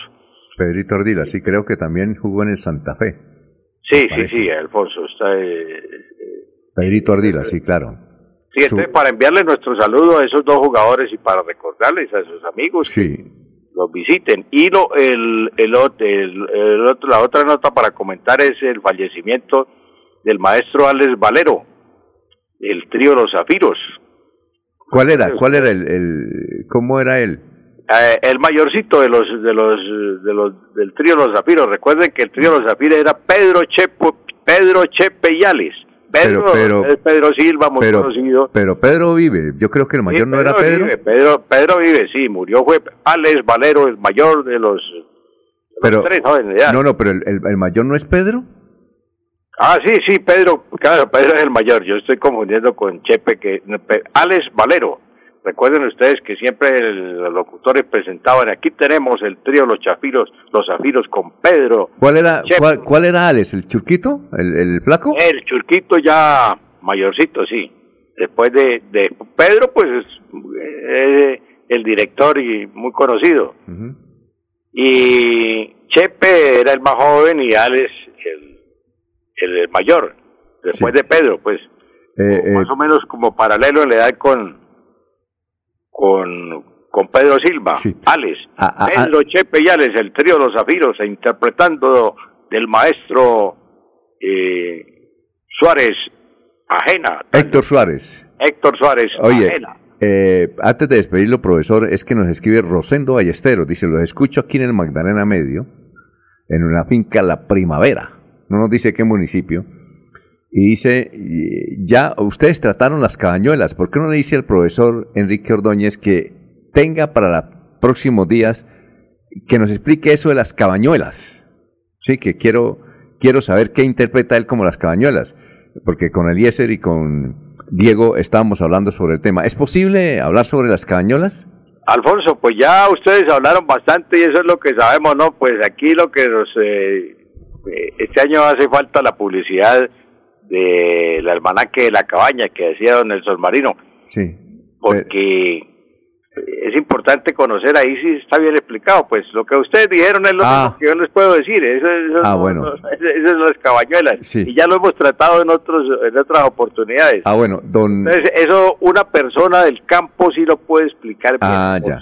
Una persona que, que, porque eso es, es una cuestión muy rural, ¿no? Muy, Sí. muy del campo. Ah, la bueno. gente es la que tiene en cuenta para la siembra y para todas esas cuestiones, Sí. las cabañuelas. Pero lo que ustedes dijeron es lo mismo que yo le puedo decir a los oyentes. Ah, bueno. Nos queda como la repetición de la repetidera. Ah, bueno, don Rosendo, eh, entonces eh, vamos a, a buscar a un campesino y a don Gerardo Martínez, que también lo maneja muy bien sobre ese asunto. El profesor, se nos acabó el tiempo. Muchas gracias, ¿no? Bueno, Alfonso, para la familia de Ale Palero, nuestra sentida nota de condolencia. Eh, Feliz día, Alfonso. Bueno, eh, se nos acabó el tiempo, no podemos eh, el- darles eh, la de irnos, porque ya son las 7 de la mañana 27. Agradecerle a usted, Eliezer, a don Laurencio y a don Jorge. Y mañana nos vemos temprano a las 5 de la mañana. Muchas gracias. Eh, sigan en sintonía de Melodía en línea.com y 1080m. Últimas noticias los despierta bien informados de lunes a Bueno, viernes. buen día. En todas las áreas de la información regional, un periodista de Últimas Noticias registra la información en Radio Melodía 1080 AM y en melodíaenlínea.com. Director Alfonso Pineda Chaparro.